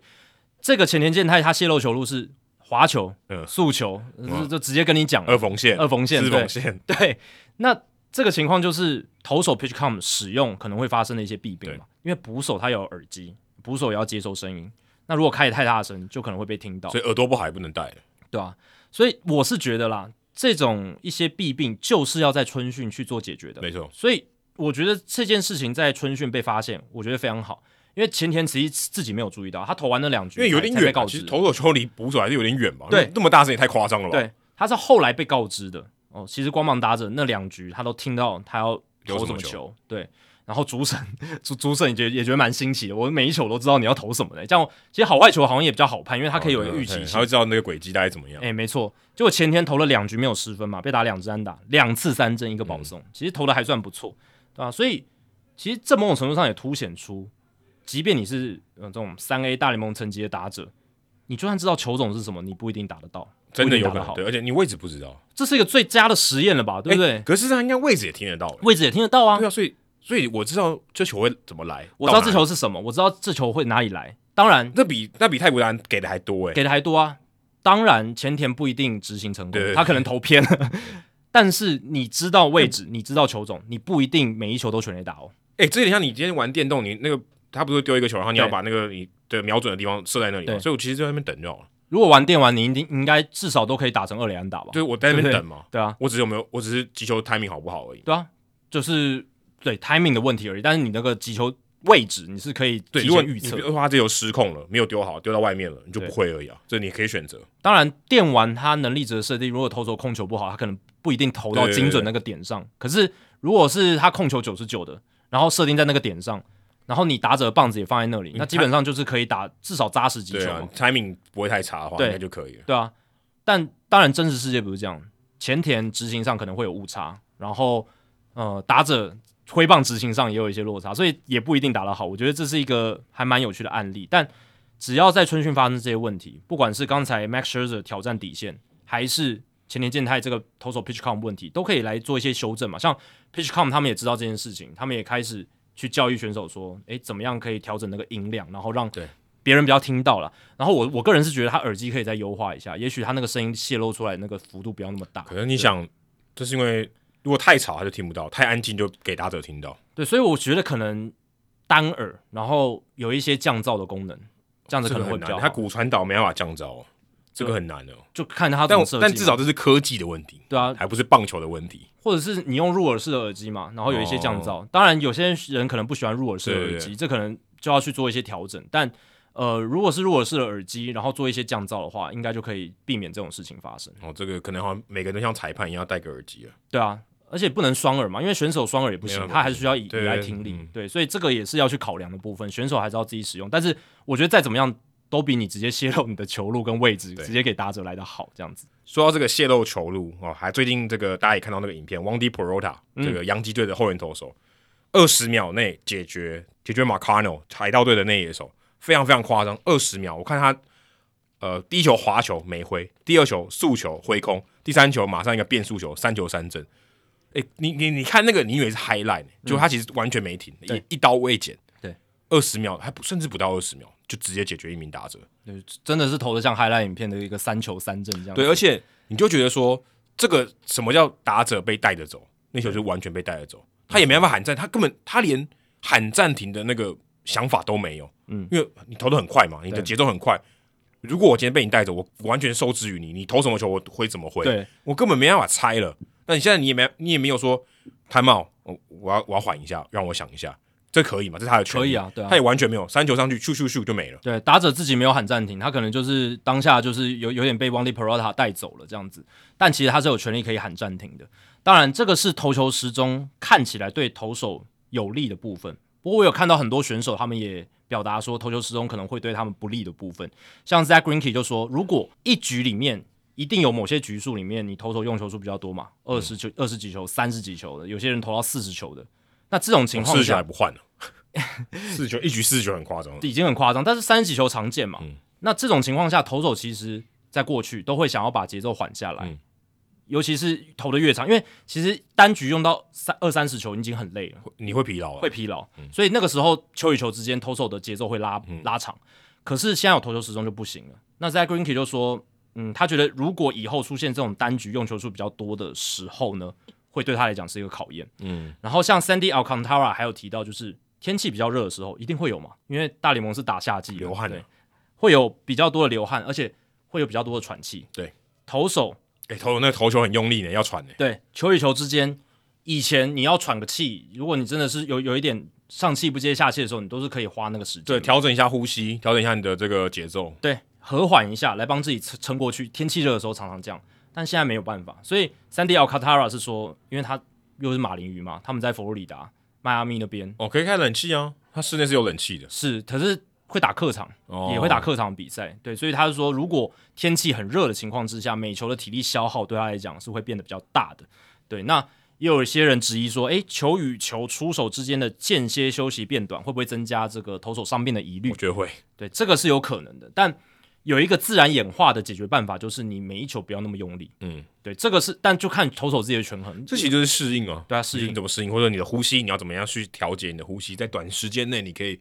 把你的节奏找回来。以前你可能是用这个方法，没错，因为我可以用更好的方法，你可以学习啊。因为，嗯、呃，我相信大联盟他们设计这个投球时钟的一个附带的目的之一，其实也是希望你投手啊，你们这些后援投手、先发投，不管什么样，你们不要每一球那么用力。嗯，诶，这样我场内球就会增加嘛，因为打者击球率会提高。你不要每一球都想追求三振的话，哦，因为你其实用一头，你真的会要需要一点充电的时间。对对，一定要有回冲嘛，对不对？一定要的。所以那个投球节奏就被拉长。那今天投球时钟的设定之后呢？你每一球之间你就没办法拉那么长，所以变成你可能真的要调整一下，你可能真的有时候你要投给让打者打，你不能每一次的打击你都要追求三振，每一球你都是急速，你都是你虽然能投一百迈，但你接下来你可能不能每一球都投到一百迈。我觉得现在应该这个三十个球队应该要打电话找 Mark Buehrle 来当他们的投手教练。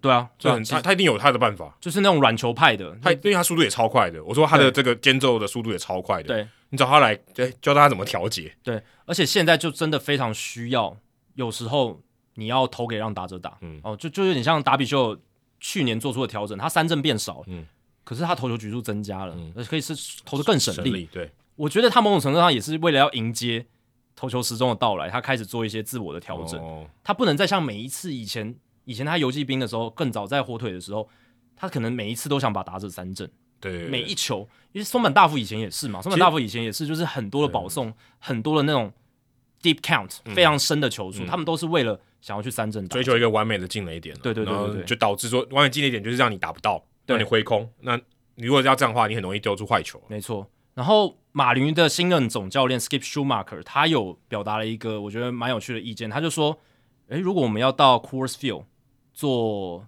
客场比赛的时候，Coors Field 海拔比较高嘛，嗯，会比较喘，会比较喘。那是不是这个投球时钟对洛基队的球员，或是要去打洛基客场的这些球员，会造成一些影响？这是他提出的一个观点。嗯，我觉得也蛮真知灼见的，但，但也没办法调整啊。如果这样因地制宜哦，这因地制宜挺好，那正面的词哦，呃，因人设，可也不是因人设事，反正就是特别去做一些调整，然后可能为可能让这个洛基队比较有利一点嘛。相对起来，但现在规则我觉得不会允许那样子嘛，对啊，就大家都要同样一套规则，只能说洛基队投手有可能更不利，因为 你在那边哇，真的你每一球时间缩短之后，你那个喘气的空间更少了，可能要那种肺活量更好的投手才愿意到那边去，对不对？或者是他们延揽球员上，你要延揽肺活量更好的选手。哇，这个其实讲到这个都很细，对，非常细啊，对吧、啊？非常细。但这就是投球时钟，它实施之后，其实这些球员他们或教练他们想的其实面向是非常非常广的，对，真的面面向非常广。然后还有包含像 Luis Garcia 不能那个摇来摇去，对，这个其实也是为了投球时钟的一个配套措施，对，因为投球时钟你要有一个起始点嘛，对，啊，你如果一直摇来摇去，那个按投球时钟的人他不知道你什么时候启动。他会觉得很困扰，可是像苦味头那个，他只要抬起来就算了。呃，对，但他规则里面就写，投手还是允许有这种前置步，嗯，但是只能一次，就是来回只能一次，你能后退一步，前进一步，但不能再多了。哦、对，还是可以啦，但是你只能后退一步，前进一步，最多一次。那 Luis Garcia 那种，他来回嘛三四次的，那不行，嗯、那不行。对，所以 Garcia 他也要做一些调整。那这个都是为了投球时钟新规定要做的一些新的事。我看他新闻上写他 OK 呢，他他们适应的蛮好，所以他可能也不需要那样摇来摇去也 OK 了，也是可以投。代表什么？他之前过去摇来摇去，就是其实那个老实讲，那是他个人的习惯动作，可以让他可能放松吧，心心理上放松，或者是让他多喘一口气等等。但其实你你如果用规则去限制他，还是可以做到。就是大联盟等级的投球，包含 Kenley Jensen 也做出调整，他也觉得说，我现在调整状况，我觉得特别 OK 了，因为 Kenley Jensen 是投球时钟规则实施之后，大家常讨论的，因为他他这个间隔时间最长，超慢。对，你从那个 Baseball Savant 上面看，你就知道那个 Pitch Tempo，你一看就知道他是最长的，他都是倒数几名的啦，都是最最久的那几个，对啊，所以呃，如果 Kenley Jensen 都可以去调整适应，那应该其他投手，你如果愿意去。调整的话，应该都还 OK 了。我看到这个新闻里面有去采访这个双城队的投手教练，嗯、我觉得蛮有趣。他他做一个注解，我来把这个我们刚刚这些讨论哦，做一个算一个结尾。这个投手教练叫做 Pete Maki，应该是 Maki 吧、嗯、M A K K I。他说，如果你今天做任何事情，你有 deadline 的话，你其实会效率会变高，就跟你刚刚投球一样。你投球有一个 deadline 的话，其实你效率会变高。你不管说你的呼吸的调整，你思考球路的时间，你所有东西，因为就像你交作业，deadline 要到了嘛。其实你的效率会变高。没错，我记得我高中英文课本有一有一个有一课就是叫 procrastination，就是拖延，呃，就是学生最常做的事情就是火烧屁股，你才要嗯去写作业或者是做报告或者是什么的。那其实这个我觉得 Mackey 他的比喻是非常好。对，你真的有死线的时候，其实你本来本来就有能力在那个时间点完成那些事情，但是人的天性似乎就是爱拖，然后有点懒的那种感觉，嗯、就是喜欢把时间拉长。对，但有死线压在那边，真的就会比较怎么讲？整个步调就会比较快起来，而且整个做做事的效率都会提升。我去看我我听那个 ESPN 的 Baseball Tonight，不管是 Buster Olney 然后 Tim kurchen 或者其他他们的呃主播、球评、分析师，他们去问他们，因为都在现场嘛，他们 ESPN 有转播春训热身赛，他们在现场问了很多的球员、教练，他们给出的这个对于投球时钟的看法，大概。六七成左右都是满意的，都觉得不错，嗯、这个规则 OK 的。还是有三四成不满意，还是大概对两三成、三四成。他们这个只是粗估啊，没有没有很科学的实科学调查，但是就是他们的印象大概就是超过一半的人，而且甚至越来越多，随着时间的进行，越来越多人是喜欢投球时钟的。嗯、那呃不喜欢投球时钟的呃会越来越少，然后有一些人觉得说，诶，这个规则以后会做出一些调整，嗯、会会会有一些修改，也也也有这种人，他们。对于现况不是那么满意，但是整体而言，这些实际在体验这些规则的球员、教练，大部分还有甚至总管，他们都觉得这个规则是还不错的，是会适应的啦。就像我们在工程界、工程世界就有 deadline driven、deadline driven 这种说法，对，也就是哎，你时间快到了，赶紧把事情做完啊，那个时候你的动力会更强啊，你跟可能很多点子会跑出来，但也有时候也不推荐啊，你还是要长，还是要规划好了，这个在很赶的时候，这个品质就不会好。对啊，对啊，然后像守备布阵的这个限制嘛，那其实打者的反应也都蛮不错的。嗯，对，打者，而且我看了一下，很明显啊，很明显。然后呃，我看了一下数据，就是春训开始前十天的整体打击率两成六三，跟去年的春训的打击率两成五九相比，是有微幅的上升。当然，最后可能有很多四个千分点，对，四个千分点，其实这个是很微幅，就是还好，就是代表性足不足够还有待观察，但是。左打者这个春训的打击率是两成七四，比起去年两成五五，哎，这个是有显著的提升。哦、对，像 Aaron Hicks、Anthony Rizzo 就已经七八年没有打出那种一二垒间滚地穿越安打，嗯、但现在他们打出来了。对，对，然后他们也觉得，哎，其实还蛮开心的，还没就是有那种重新恢复生机的那种感觉，这样子。然后呃，右打者的打击率反而是下滑的，右打者的打击率反而是下滑的。嗯、那整体来讲，场均的得分也比去年的春训场均得分也胜上升，一定会多。嗯、去年是十点六分，就两队加起来。然后呃，去年的场均得分是十点六分，然后今年变成十一点三分。在这可能跟投手在适应也有关系的，投手的改动也蛮大的啊。所以投手在这个方面，他在调试的过程中，他应该是劣势。对，那关于守备布阵限制，台媒就是有报道那个 Joey Gallo 那个事情，哦、对对对，就是红袜队针针对 Joey Gallo 的防守，等于把左外野放掉了。对，他就是中外野手 Alan Duvall 拉到极端拉打布阵的那个位置，嗯、然后。呃，Raimel Tapia 就是原本左外野手守到中外野，几乎左外野整个放掉这样子。那有一些媒体，台湾台湾媒体就直接写说，哦，红袜队找到了防守布阵限制的漏洞，嗯，哦，然后什么，就是我我是觉得这不是漏洞啊，这本来就是在大联盟，我们之前聊过了嘛，嗯、就是这本来就在大联盟限制守备布阵的，他们的想法里面本来就包含在里面，嗯、对，因为他觉得，好啊，你愿意去把中外野手拉到右半边，但你牺牲的就是有可能左半边被长打的机会，可能还可以场内全垒打，对啊。你以前牺牲的只是一个短程的一垒左半边的一垒安打而已，嗯、但你现在可能冒的风险是一个长打，嗯、那一定不会有太多球队愿意冒这个风险。嗯、所以像 Joey Gallo 这种情况，只会是极少数，就是那种像 Joey Gallo 这么这么极端的打者，完全几乎就全拉打了，他几乎没有没有什么反向攻击，像这样子的一个情况，球队才会去运用这个守备布阵限制，因为外野手是可以拉的嘛。对，那内野手都还是要站在红土上，而且二垒的两侧都还是要两个人。对，所以这个我想。新赛季开始应该会看到更多，我觉得这种现象搞不好，哎、欸，大家也开始在试，都在试，都在试，试说我觉得外野手可以怎么摆，嗯、我觉得这个可能会越来越多，没错，就大家会尝试这些事情，然后他但也可能会调整嘛，发现哎、欸、没用，对不对？对。对，因为我觉得这东西你可以呃理论是理论，可是你实际上实物上哎、欸、用好不好用，搞不好大家也不知道，大家还在也还在试，没错，对，如果大家都知道，现在搞不好全部人都这样做，或者全部人都不这样做，对啊，因为像 Kyle Schwarber 他也说，哎、欸。现在有这个守备布阵限制，我可能要减少我三振的次数，嗯、我想要尽可能的把球打进场内，搞不好能多几支安打，说不定。你看有选手就会想，就会这样想嘛，他就会自己去做调整。对，现在已经退休在当教练 John Jay，他以前就是打很多一垒安打那种，嗯、他说现在有这个所谓布阵限制，一垒安打一定会变多，然后可能打带跑，因为加上这个投手牵制的限制、速度战等等，嗯、那可能战术的空间就会比较大。嗯、对，以前这几年啦。在进阶数据的帮忙之下，然后还有守备布阵，其实你要做什么打带跑啦，你要做那些速度战，几乎都没用。没有必要，因为全垒打比较比较好。没错，但现在一垒安打重要性提升，或者数量变多了，然后再再加上用球有改嘛，就是变得比较不那么弹，所以小球速度战、一垒安打这些东西，这些元素会越来变变得比较多。然后这个就是大联盟他做这些规则改变，他想要看到的东西。嗯、对，但你可能如果太极端，可能像中华职棒。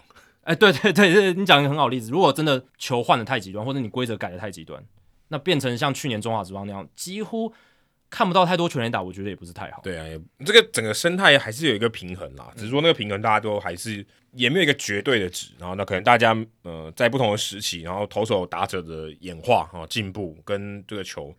这之间三者的互相关系，我觉得都会有影响。你打者进步，对，动态，你打者进步了，投手进步了，打者比投手进步更多，对不对？那可能球就稍微不弹一点，就这种之类的，这种东西的确是我不会觉得它是有一个永远的解方啊。这个我觉得它都是一直在调整的。那说到调整啊，其实大联盟我们刚前面几诶这一个月吧，都在聊这个转播的问题嘛。诶，其实这个进展比我预期的快蛮多，超快的。那个时候我还记得说。最简单的方法就大联盟把三十个球队所有转播权都都全部给我买下来哦，就我搞，我一个人搞哦。但这个很花钱嘛，这个甚至有点不切实际，因为这个要赔很多钱。你要在那么短时间内评估说我要把三十队的转播权都吃下来，嗯，这其实是蛮困难，而且你要找到人嘛，你要至少要三十个 crew 吧，可能还更多，要要轮嘛。你所以三十个 crew 可能是不够的啊。可不过现在大联盟好像已经要干起来了，对哦，其实要干大事了，对。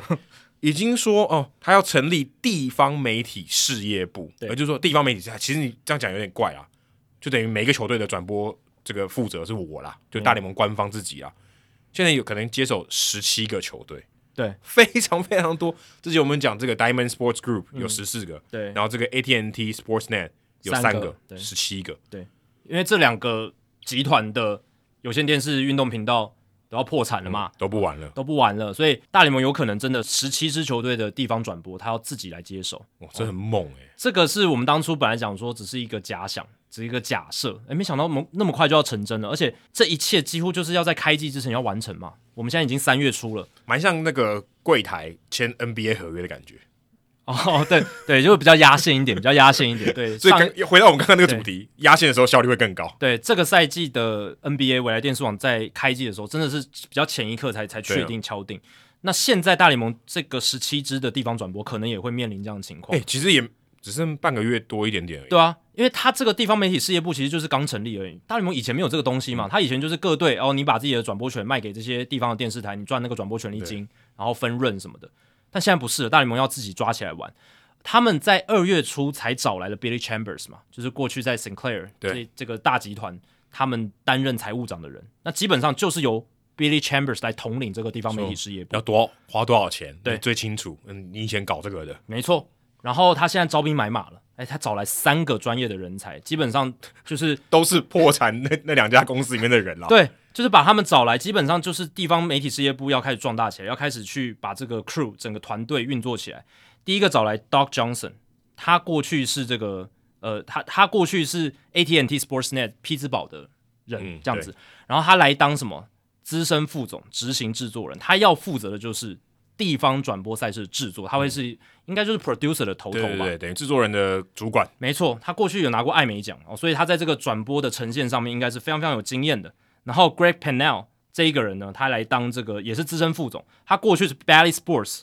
地方运动电视频道的日常财务的管理，嗯，所以可能就是 Chambers 的小喽喽，左右手，嗯、对，左右手，左右手这样子。老喽，小喽啰好难听，他都太难听了。他都五十一岁了，小喽啰。对，但他基本上就是来管财务的，可能更更更细节的一些东西，日常的财务。Billy Chambers 是大主管这样子，然后还有一个 Kendall Burgess，那他是来做什么的？他就是做技术的。嗯，他因为他过去就是 Bally Sports 的技术营运副总，所以现在来做这个大联盟地方媒体事业部的技术运作的资深副总，非常合理。那技术可能就什么摄影机啦，嗯、那些什么就是技术上面串流这些东西。哎，对对对，串流平台，我怎么，哎，我我我我怎么跟这个有线电视业者去协调说，对，哎，你你愿意给我多少钱？嗯、那因为我我我自己 MLB TV 串流上，对，那我愿意让利给你多少？什么之类的这种协调。你要想哦，以前它是一个台嘛，对，那个台要在播在那里嘛。现在这个这个可能不管是哪这个空缺，嗯，它只播大联盟比赛。嗯，它变成它变成他不是一个频道了嘛？对，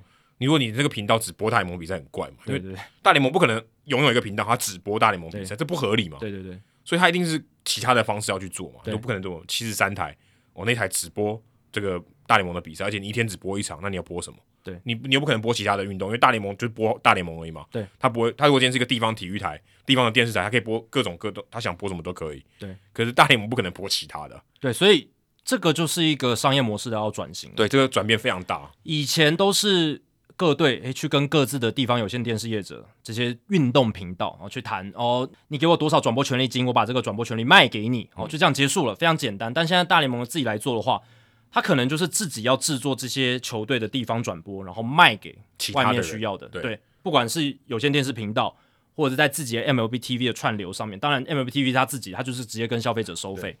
或者是他卖给其他的串流频道，对，就是串流平台啦。对，对，对，大家可以想，就像经典赛卖给东森一样嘛。对，东森它平常不是一个体育台嘛，嗯，对不对？可是如果今天大联盟直播，这个放你那边，给你播。但现在的情况是，嗯，东森买下这个转播权利，然后他要来自己直播，这样子，这个是比较像是过去的模式。对，对，过去的模式是有线电视频道买转播权利，然后我来制作播出。但现在模式是感觉像大联盟他自己来主导制播。对。对我来制作播出，然后这个内容的产品我卖给你。哦，对，因为他所有都包起来，对，有有点像这样子。因为东森还要找主播、球评，但是他那个不用，等于是大联盟帮你找好。对对对啊，所以嗯，就等于说你愿意花多少钱买我这个赛事的内容，好像跟买剧一样啊，有有点像这样。剧你不可能干涉嘛，电视台不可能干涉剧嘛。对，有点像这样，就是等于说电视台或者串流平台，我来跟你买这个剧的某某电视台监制这样，但是但是是其他的制作公司做的，没错，对啊，但就像我们前面提到的。大联盟要把这十七支球队揽下来，你找招兵买马没错，你找来了这些专业人才，可是能不能赚钱？嗯嗯、呃，你能够恢复像之前地方转播权利金红利的几成？嗯，你能够恢复多少？而且你想，他如果没有赚到他原本那么多的钱，他怎么这些原本的球队他就活不下去了？对啊，就收不到那么多钱、啊。就就原本跟你谈一百万，现在大联盟跟你谈八十，那差那二十万哪里来？对啊，没有那二十万就不见了。对啊，就是。大联盟能分给这十七支球队多少钱？他的收入够不够分给这十七支球队运营？然后要怎么分，对不对？那一定是小市场球队的订户一定会比较少嘛。就是如果在 MLB TV 上面，对啊，他他专门要不管 MLB TV 以后变成什么样子，但是他能够小市场球队能够被分到的钱应该会比较少。对，因为浏览的数字在那边，就看酿酒人球队的这个。比赛的球迷一定会比较少，对，一定比道奇队少。我相信他应该会按比例去分啦。如果如果是这样子的话，就不知道他他应该有个算法，对吧、啊？应该会有个算法。但总而言之，就是大联盟要制作，它的成本是非常高，而且他也要自己去把这些内容制作完之后卖出去。嗯，那能卖给多少有线电视公司，或是卖给多少串流平台，就看他大联盟他们的行销能力。这样子，因为难想象哦，你看你像中华职棒之前在搞的哈，CBBO TV 之前也是赶鸭子上架，嗯，大联盟这个也不遑多让了。没有，这一个两个月的时间没错，对，你想这个东西是牵扯几十亿，可能几百亿的事情，对，这一一两个月内就搞定诶。而且大联盟这个说还没搞定，对，还没搞定了，还不一定了。其实还有一些转换的空间。那呃，像 Warner Bros Discovery 那一家公司，就是 AT&T Sportsnet 的母公司，他是跟球队说，呃，如果你球队愿意收回你们转播权利，自己来制作播出的话，他们愿意把 AT&T Sportsnet 的工作团队直接给你们，给给给你们这样子，就直接转移了。你们直接接手，那这些人才你们全部拿去用，你等于不用再另外去找 crew 这样子。嗯、这是 WBD 他们说的，所以呃，也也许还有一些其他的操作的方式啊，就看他们怎么去做。但就是这样，商业模式的改变，那如何能够在新时代的媒体环境里面，从串流、从有线电视的这个平衡点里面去获得最大的收益，嗯、而且。大联盟现在要做的比当初中华职棒赶鸭子上架更难的是，大联盟这次是自己要来直播那大联盟那中华职棒那个时候只是说，诶、欸，我谈，然后我搞出一个平台 CBS TV，那其实制作播出那些都是，是对现成都，都是电视台在做，而且都现成。对，中华之邦本身不用去制播嘛，它只是提供一个平台这样子、嗯、去统合这些呃也没有影音内容，那是哈米在做的、啊。对了，对，他就是外包给哈米做的，贴一个牌啊，就是哈米去统合这些东西，但是中华之邦就是。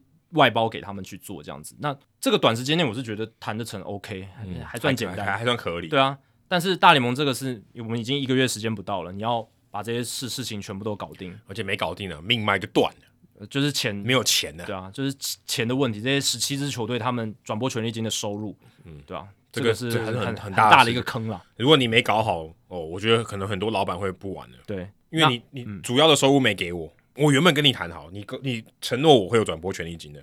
对，现在没有了。我今天加入这个联盟就是要分这个一杯羹。对，那、啊、你这羹变少，你就完蛋了。他们可以用很多的这种吵架的方式，或者是哭穷的手段啊，来不花钱。对，对，只是说，呃，那个球员工会就会拿教士队来当例子。诶，教士队也是 Bally Sports 一部分呢、啊，他们也是面临一样问题。嗯、可是 Sider 没有在管这些东西。显然他没有订报纸，我刚刚没注意到这个新闻。对他来说没没差，因为如果他有真的注意到这个新闻，我觉得正常人都会选择退缩一点。对，但他他不管啊，他他就是要赢球。他不管。当你要赢球的时候，你愿意做什么事情？规则没有设限，因为就没有薪资上限嘛。癌症我都赢得了，这算什么？呃，对啊，对啊，对啊，对对。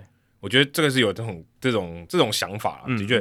不过这个这个新闻，我觉得大家要关注，因为这个真的很重要。你很有可能呃极端一点，你可能很有可能看不到大联盟。那。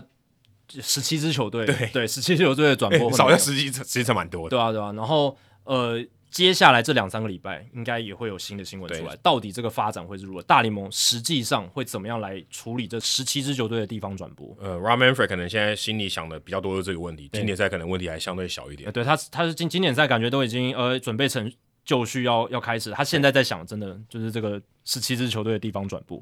好，那这个礼拜的最后一个主题呢，是聊到哦，响尾蛇队最近他们在春训啊的这个算分组比赛了，嗯、对，他们分两地比赛的时候，因为诶，我板凳教练就只有一个嘛，我如果分两地，我不可能把它切一半嘛，对不对？切一半他也没气啊。对，诶，那我要找一个这个代替的替补的人选，诶，就创造历史了，嗯、史上第一个在春训担任板凳教练的女性啊，其实现在她也是之前在一月多的时候被任命为高 A 的这个总教练嘛，对。就响尾蛇高 A Ronnie Ga 这个好难念哦，Gajonik，Gajonik，Gajonik，这抱歉，这是他真的这个字很难念。你你 Gajonic，你大家听这样，你可以听写嘛？欧洲的姓氏，对 Gajonic 啊，他担任这个春训的板凳教练哦，这个也算是一个话题了。跟这个之前哦，去年 Rachel Bokovich 他在洋基队一 A，他现在是高 A 哦，所以一 A 的时候 Rachel Bokovich 是第一人。那 Gonjalk Gonjalnik 他是高 A 的第一人。对对对对，就是呃，Rachel Barkovich 她是美国职业棒球史上第一位女性总教练。对，就是我讲的是职棒哦，嗯、就是职业棒球，不管任何层级，第一个女性的总教练，洋基队 EA 球队嘛，她、嗯就是、还在啊。对，坦帕大海联队，然、哦、后就是某一种鱼啊，Tarpons 那那种鱼这样子。嗯、然后 Ronnie Gajarnik 他是就是高阶 EA 那么顺啊。因为我有先练过 Gajarnik 很难念的，我看我都把发音念上去，我还是觉得很难念。对 g a j o n i c 对 Gajarnik 对，然后他就是等于是高阶 EA 这个层级第一位女性的总教练，就是 Hillsboro Hops，、嗯、这个陈胜平带过的球队。对他现在可能还是从那对那个层级出发，没错，就是呃希尔斯伯勒蛇马草，就是很复杂。Hops 就是啤酒花了，对对，他啤酒花队。反正呢，就是 Gajonik 他就是完成历史嘛，这是第一个，因为他在一月的时候其实就被雇佣，他已经缔造那个历史，就是成为这个高阶 EA 第一位女性的总教练。然后再来就是他在春训的时候担任到 Torey Lovullo 他的板凳教练，嗯，也是大联盟春训史上应该第一个女性的板凳教练嘛，对对。当然，虽然是春训啦，但是还是有它意义。他跟那个 Alyssa Naken 还不一样，Naken 还是当一一垒指导教练。哎，对对对，还不一样。Bench Coach 板凳教练是坐在总教练旁边的。台湾就讲首席教练嘛。对对对，就是左右手，对啊？所以呃，在这个过程中，他就是跟 Lovullo 有很多的交流。毕竟 Lovullo 他也是一个老经验的总教练了嘛。那 Gajonik 他是第一次当总教练，一定要很多东西。没有没有，我是说他在小联盟要当第一次当总教练，还没对，快要了嘛。他他的赛季要快开始，他第一次当总教练，就是他之前都是什么一垒指导教练或者什么影片统筹这样子，所以就是跟 Lovullo 取经啦，就是一些带兵的一些技巧，怎么样跟球员交心啦。那在场上的一些实际的调度的问题，他都可以去问。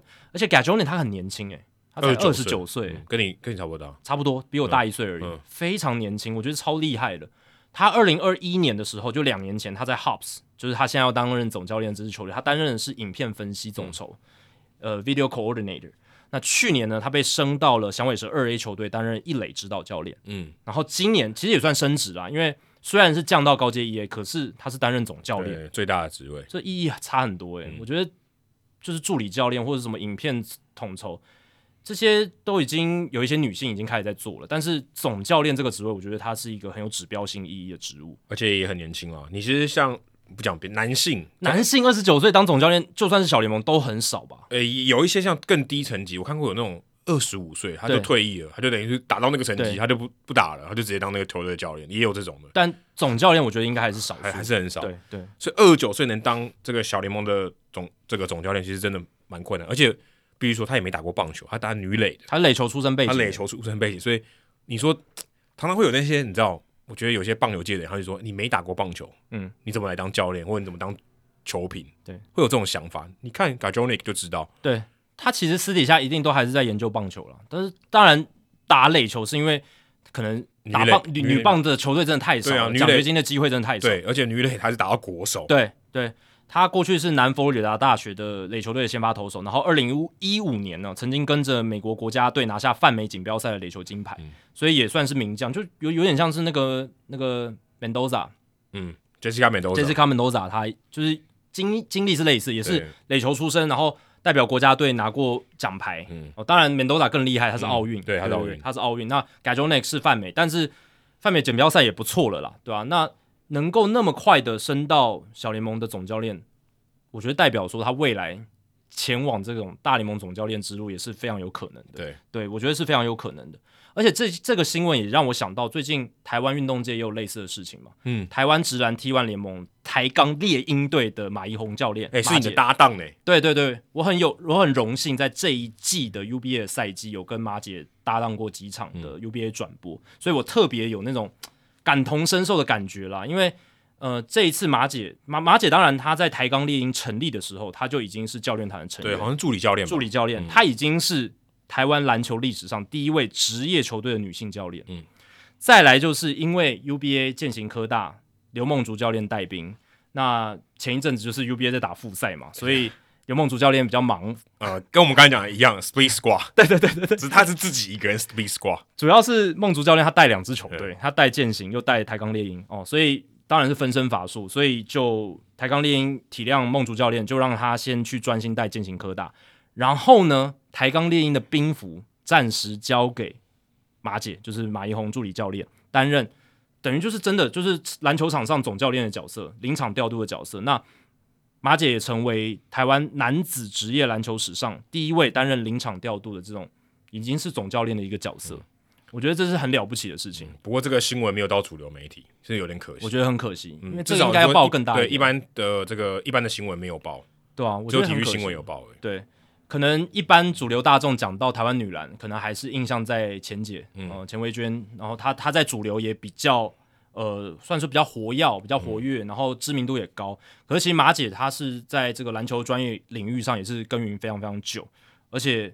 二十五年的篮球生涯，然后过去也曾经常常打中华女篮，然后也曾经效力过 WSBL 的中华电信、台湾女篮这一些。然后退休之后，球员生涯退休之后，其实她有带过国体大的男子队跟女子队的这个篮球队。嗯，其实他教练的经验也很丰富，对吧？所以只要你有专业，就算你过去是打女篮，过去是打就是你过去带的女子篮球队，他还是可以。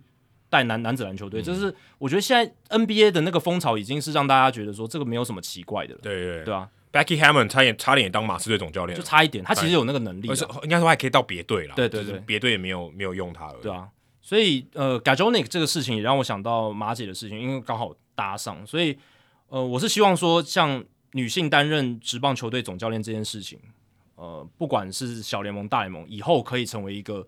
不是一定要上新闻的事情哦，我甚至它都不是新闻，对，不是新闻，对。现在我们拿出来讲，是因为它真的太稀有了。如果当成为日常的时候，那就是最好的一个情况，就代表我们这个人才库它是非常多元的，包含女性都全部在里面里面。那它这个竞争性、调度的思维想法会更更多元、更新颖这样子。嗯。不过在那之前呢，我们还是要关注这些先锋者。不然是 Gajonic 哦，不然是马吉，不管是之前的 Backovich，嗯，然后还有红袜队那个叫什么 Bianca Smith，对 Bianca Smith，他离开了，对他离开了，可是他当过嘛，对啊，对不对？小熊队也有也有女性的教练，对，我们还是要关注这些先锋者，毕竟他们所跨越的门槛和付出的努力是更大的，对，绝对比后进的人大很多，绝对大很多。他们要先跨越那么，就像我们为什么那么关注吴佩琴她的表现，跟她升职到马林鱼总管这件事情，就是因为。他们要跨越的门槛，那个还有他们要冲破那个玻璃天花板，是难度更加的来得高的。对，所以这个其实大家也算见证历史啊。对，哦、这个你可以想，他其实跟 Jackie Robinson 当时遇到的差不了太多。当然那个时候可能这个明智尚未也不也不想尚未开化了，嗯，但就没有那么没有那么普及。那现在大家对于这个是，我觉得接受程度是比较高一点，但还是一定有，嗯。很简单嘛，如果今天大家都很开放，就不会只有他那么一个嘛，对不对？一定很多人，对，还是有一些阻力。但是这个阻力，我觉得，呃，透过这些讨论、这些新闻，慢慢我觉得会越来越少。你看到 Gajonic 他可以做得很好，嗯，这个性别根本就不重要。对对，就是呃，当然台湾现在直棒的环境哦，女性参与的人真的太少，对，就是真的非常非常少，只有媒体，媒体女性是非常多，可是，在我讲的就是技术层面的、球队层面的，嗯、呃，女女性参与的人数真的还是太少。台湾的女垒跟这个棒球差距，这个隔阂非常远。对，台湾的女篮跟男篮差距已经算是非常小。如果你跟棒球比的话，其实那个差距是非常小的。那要有那样子的环境，你才能像有马姐这样的人才出来。嗯、对，那以台湾职棒目前的一个情况，棒球的环境来讲，女性的参与人数太太少，基数太少，嗯、所以。培养出来的专业人才也比较少，那相对来讲，那个难度就又更高了。嗯、所以我是希望有一天我们棒球这一块哦，我们台湾的女性的参与也能提高，对不对？那像我们访问过刘伯钧老师嘛，嗯、他其实也是打过棒球嘛，嗯、然后后来去当裁判，这也是一条路啊，嗯、对啊。那如果能够当球员，然后后来当教练的，诶，希望能够看到这样的人才出现。甚至、啊、女垒的这些选手，他们也很优秀的啊。对对对对对，也是有机会。我觉得你说今天。台湾的这些职业棒球队啊，也是有可能借用他们的长才，嗯嗯，但很明显，我觉得这个是我甚至看不到任何一个范例，对，至少我不知道，至少我不知道，嗯，对，我觉得这个是比较可惜，但我们也可以关注美国这边，我觉得他们至少做了蛮多尝试，蛮多努力的，我觉得这个东西是值得让大家知道的。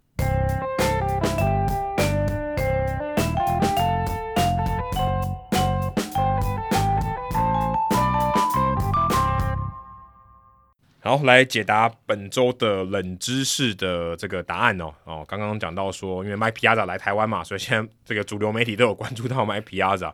那下列哪一位球员哦，不是马林鱼队哦，透过 Mike Piazza 交易啊衍生出来的这些后续的交易获得的球员？第一个 Hanley Ramirez，第二个 Martin Prado，第三个 Miguel Rojas，第四个 Mike Low，第五个是刚刚被 交易到双城队的 Pablo Lopez，第六个是 Anibal Sanchez。你刚刚猜 Henry Ramirez，Henry Ramirez。但是呢，啊，Mike Piazza 当时被这个换到这个大都会队的时候呢，马林鱼队获得了一个叫做 Ed Yarno 的这个投手，啊、嗯，不是很有名，但是呢，他牵动非常非常多，因为他被交易到洋基队，结果 Mike Lowe 来到马林鱼队，嗯，所以 Mike Lowe 后来来到马林鱼队，那后来 Mike Lowe 不到红袜队，对。那谁来到马林鱼呢？哦、oh,，Hanley Ramirez，、oh, 所以是有牵连在一起。对，所以 Hanley Ramirez 跟 Mike Lowe 都是从 Mike Piazza 交易来的这个 Ed Yarno 这个投手衍生出来的交，这些后来来的交易，就是都是在这个 Mike Piazza 交易的这个交易数枝叶里的一部分呢、啊。对，没错。然后呢，Mike Lowe 那个时候来，哦，Hanley Ramirez 一起来的，还有 Anibal Sanchez。哦，所以同一笔，Sanchez 也在里面。对，还有因为那时候还有 Josh Beckett 嘛，嗯、也也到红袜队去，所以那一包其实是很大很大一包，超大笔的交易。对，所以这几个都是在这边。然后呢，呃，也因为这样子，然后然后后来 Hanley Ramirez 被交易到道奇队。哦，那个时候道奇队后来又换来了这个 Nathan Eovaldi。嗯，Nathan Eovaldi 后来又到了洋基队。洋基队后来呢又换来了谁呢？Martin Prado、David Phelps，还有呃后来是一些现金。所以 Eovaldi 去了洋基队，Prado 跟 David Phelps 来到了这个马林鱼队，所以 Martin Prado 也是从 Mike Piazza 交易衍生出来的产物。OK，Prado 也是，Prado 也是，David Phelps 来到了马林鱼队以后，又被交易到了水手队，然后那个时候换来了 Pablo Lopez。哦，所以答案是 Miguel Rojas，Miguel Rojas，然后 Miguel Rojas 现在又回到了道奇队。对，那 Miguel Rojas 当时呢？Dan, 那时候，Dan Haren 跟 Dee Gordon 来到了马林鱼队，换来了 Austin Barnes 跟 Andrew Heaney，还有 Enrique Hernandez，就是 Kike Hernandez 到了道奇队。所以 Miguel Rojas 是没有参与到 Mike Piazza 这一段，不过他跟 Mike Piazza 一样，都带过道奇跟马林鱼。嗯，对。而且呃，Dee Gordon 那一笔呃，就是被交易到马林鱼，他后来在马林鱼还当安打王，对，还当安打王。对，只是后来有这个禁药问题，这样子。对对对所以 Dee Gordon 跟 Rojas 还有 Dan Haren 当时从道奇队到了马林鱼队，对他跟 Mike Piazza 就没关系了。对，然后 Rojas 也离开道奇，这样。对，只是现在也不能说凤还巢，他好像还没有到凤的程度哦。哦，对，对，就是呃，过去从这边发迹了，然后回到自己的老家的感觉了。对，所以刚刚讲哦，这么多人，他其实都是跟这个 Piazza 当时就待了八天的时间，后来延续衍生出这么多的交易，对啊，因为 Piazza 那笔交易也很大嘛，对，也很大，所以但但是其实。你刚刚讲了，其实衍生出后面很多笔交易，其实是跟一个比较不有名的选手有关。Ed Yarno，Yarno，对，对，反正是一个配菜。当时哦，除了 Yarno 以外呢，还有谁呢？哦，另外讲大家都知道是 Preston Wilson 啊、嗯、，Preston Wilson 当时到了马林鱼队嘛，是后来被交易到了洛基队。嗯，对，还有一个另外一个更不有名的叫做 Govitz，Geoff Govitz，他后来就退休了，所以他也会后来也没有被交易掉。对，所以。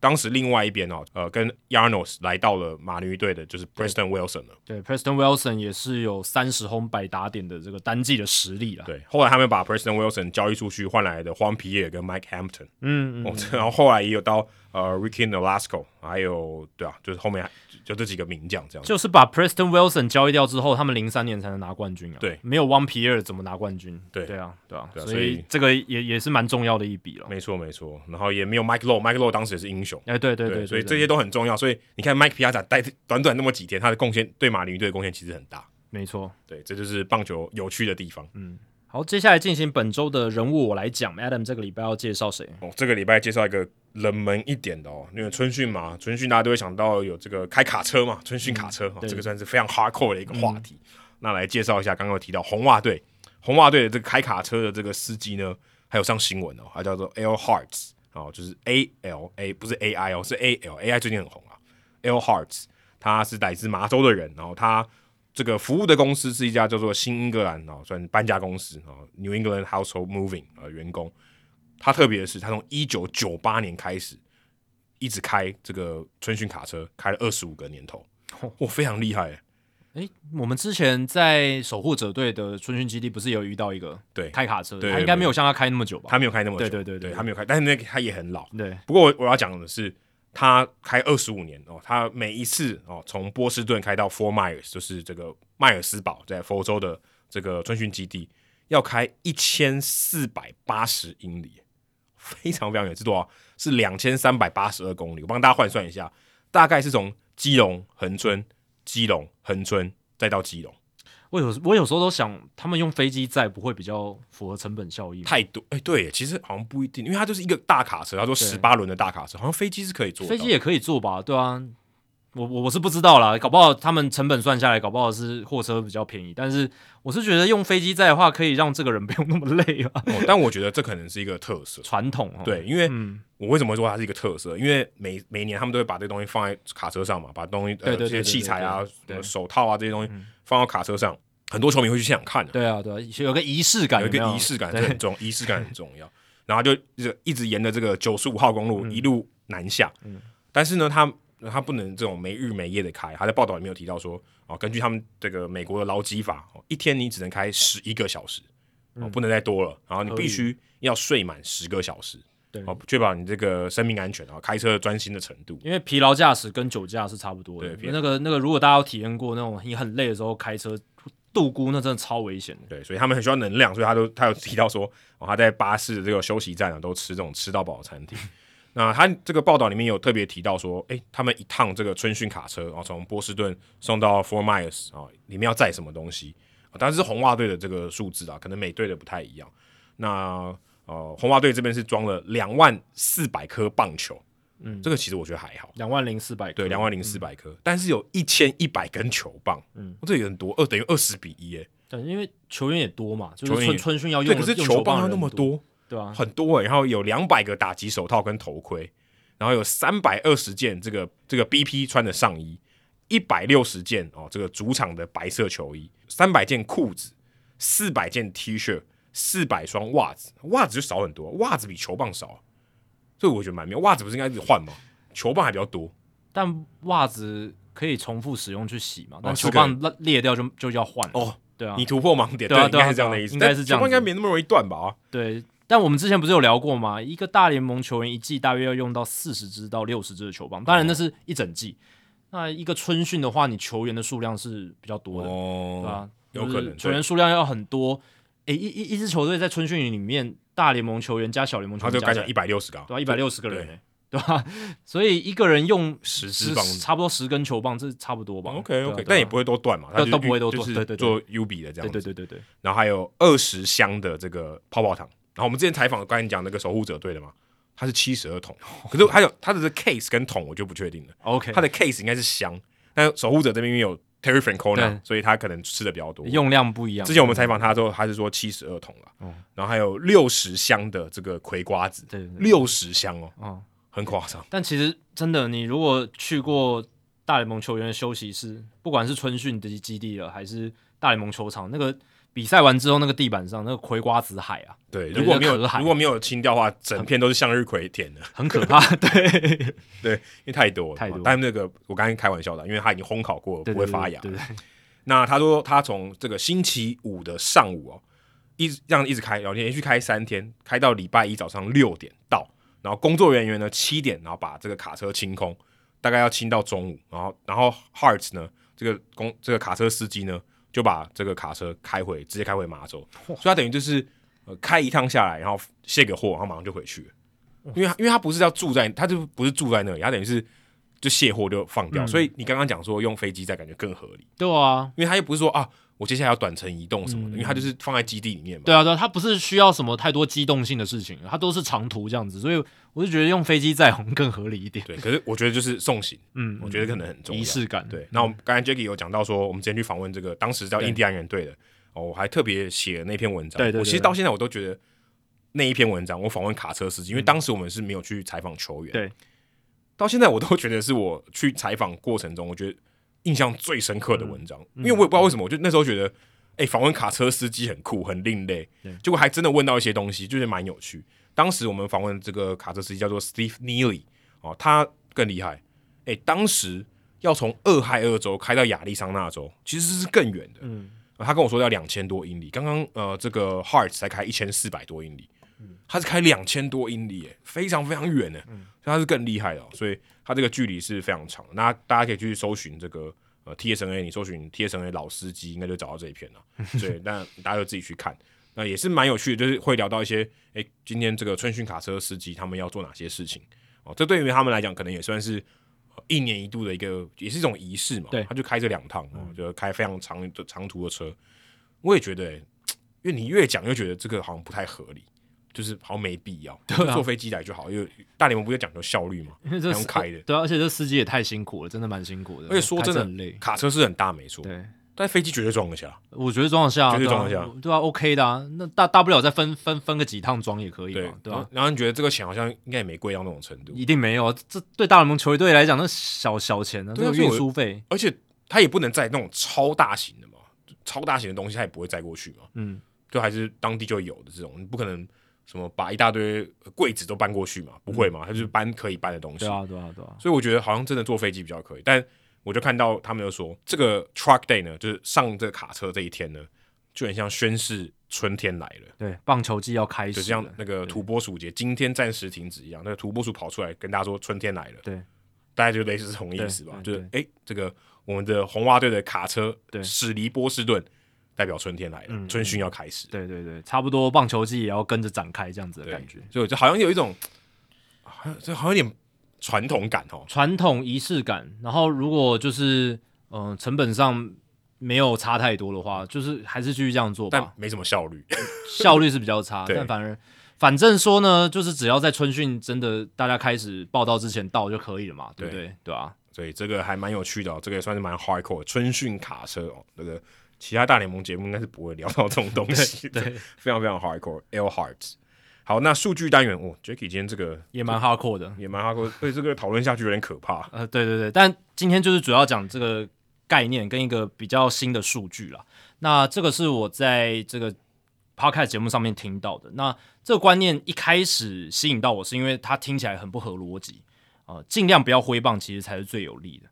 大家都想说打棒球，打棒球，打棒球，你就是要打棒球嘛，你就是要出棒去打棒球。但是数据的分析研究是显示，其实你打者哦，你不出棒，你带给球队的正面价值，正面价值是比较高的。呃，不管不不管你今天球是好球坏球，整体数据算下来，就是你不出棒带来的好的效应是比你出棒来的高的。所以如果我们把这个东西抽真空，就是说你今天不带棒子上场，其实你比较容易得分，有点像这样。但是这不合理啊，不合理，因为你如果真的全都不打球的话，那投手也会全部都把你三振，所以这不合理。但是如果你不拿棒子，其实搞不好是更有利。如果按照这样推论，但是这是不对的。那是理论上，但是实际运作上，投手会调整嘛。对，所以那个是比较不合理。但呃，只要是真的在实际大联盟赛场运作下来，数据算下来，大联盟整体挥棒的 run value 就是分数价值，你。呃，每出每挥一次棒，然后你那个分数增加的那个几率是多少？然后他把它全部算总起来，有正的有负的嘛？因为你有时候被三振，你得分的几率是变变少的。对对对，那你有时候打分数进来，你球队获胜的几率是提高，你得分就就有得分嘛？对。但是大联盟整体挥棒的 run value 分数价值其实是负值的，以去年为例是负七千五百零四哦，其实很高诶、欸。对吧、啊？就是也不是高，是很低，是很低。对，然后我查了一下，从二零一五年有 Statcast 的这个数据以来，全部都是负的。然后如果是不出棒的话，不出棒的 Run Value 全部都是正值的，而且都是正大概七八千分，就是一整季算下来正七八千分。对，因为主要是很多挥棒其实是带来负面效应，大部分挥棒打成界外挥空，不然就是打成品质不佳的击球。嗯、然后你要想哦，你打成界外或挥空是记一个好球嘛？嗯。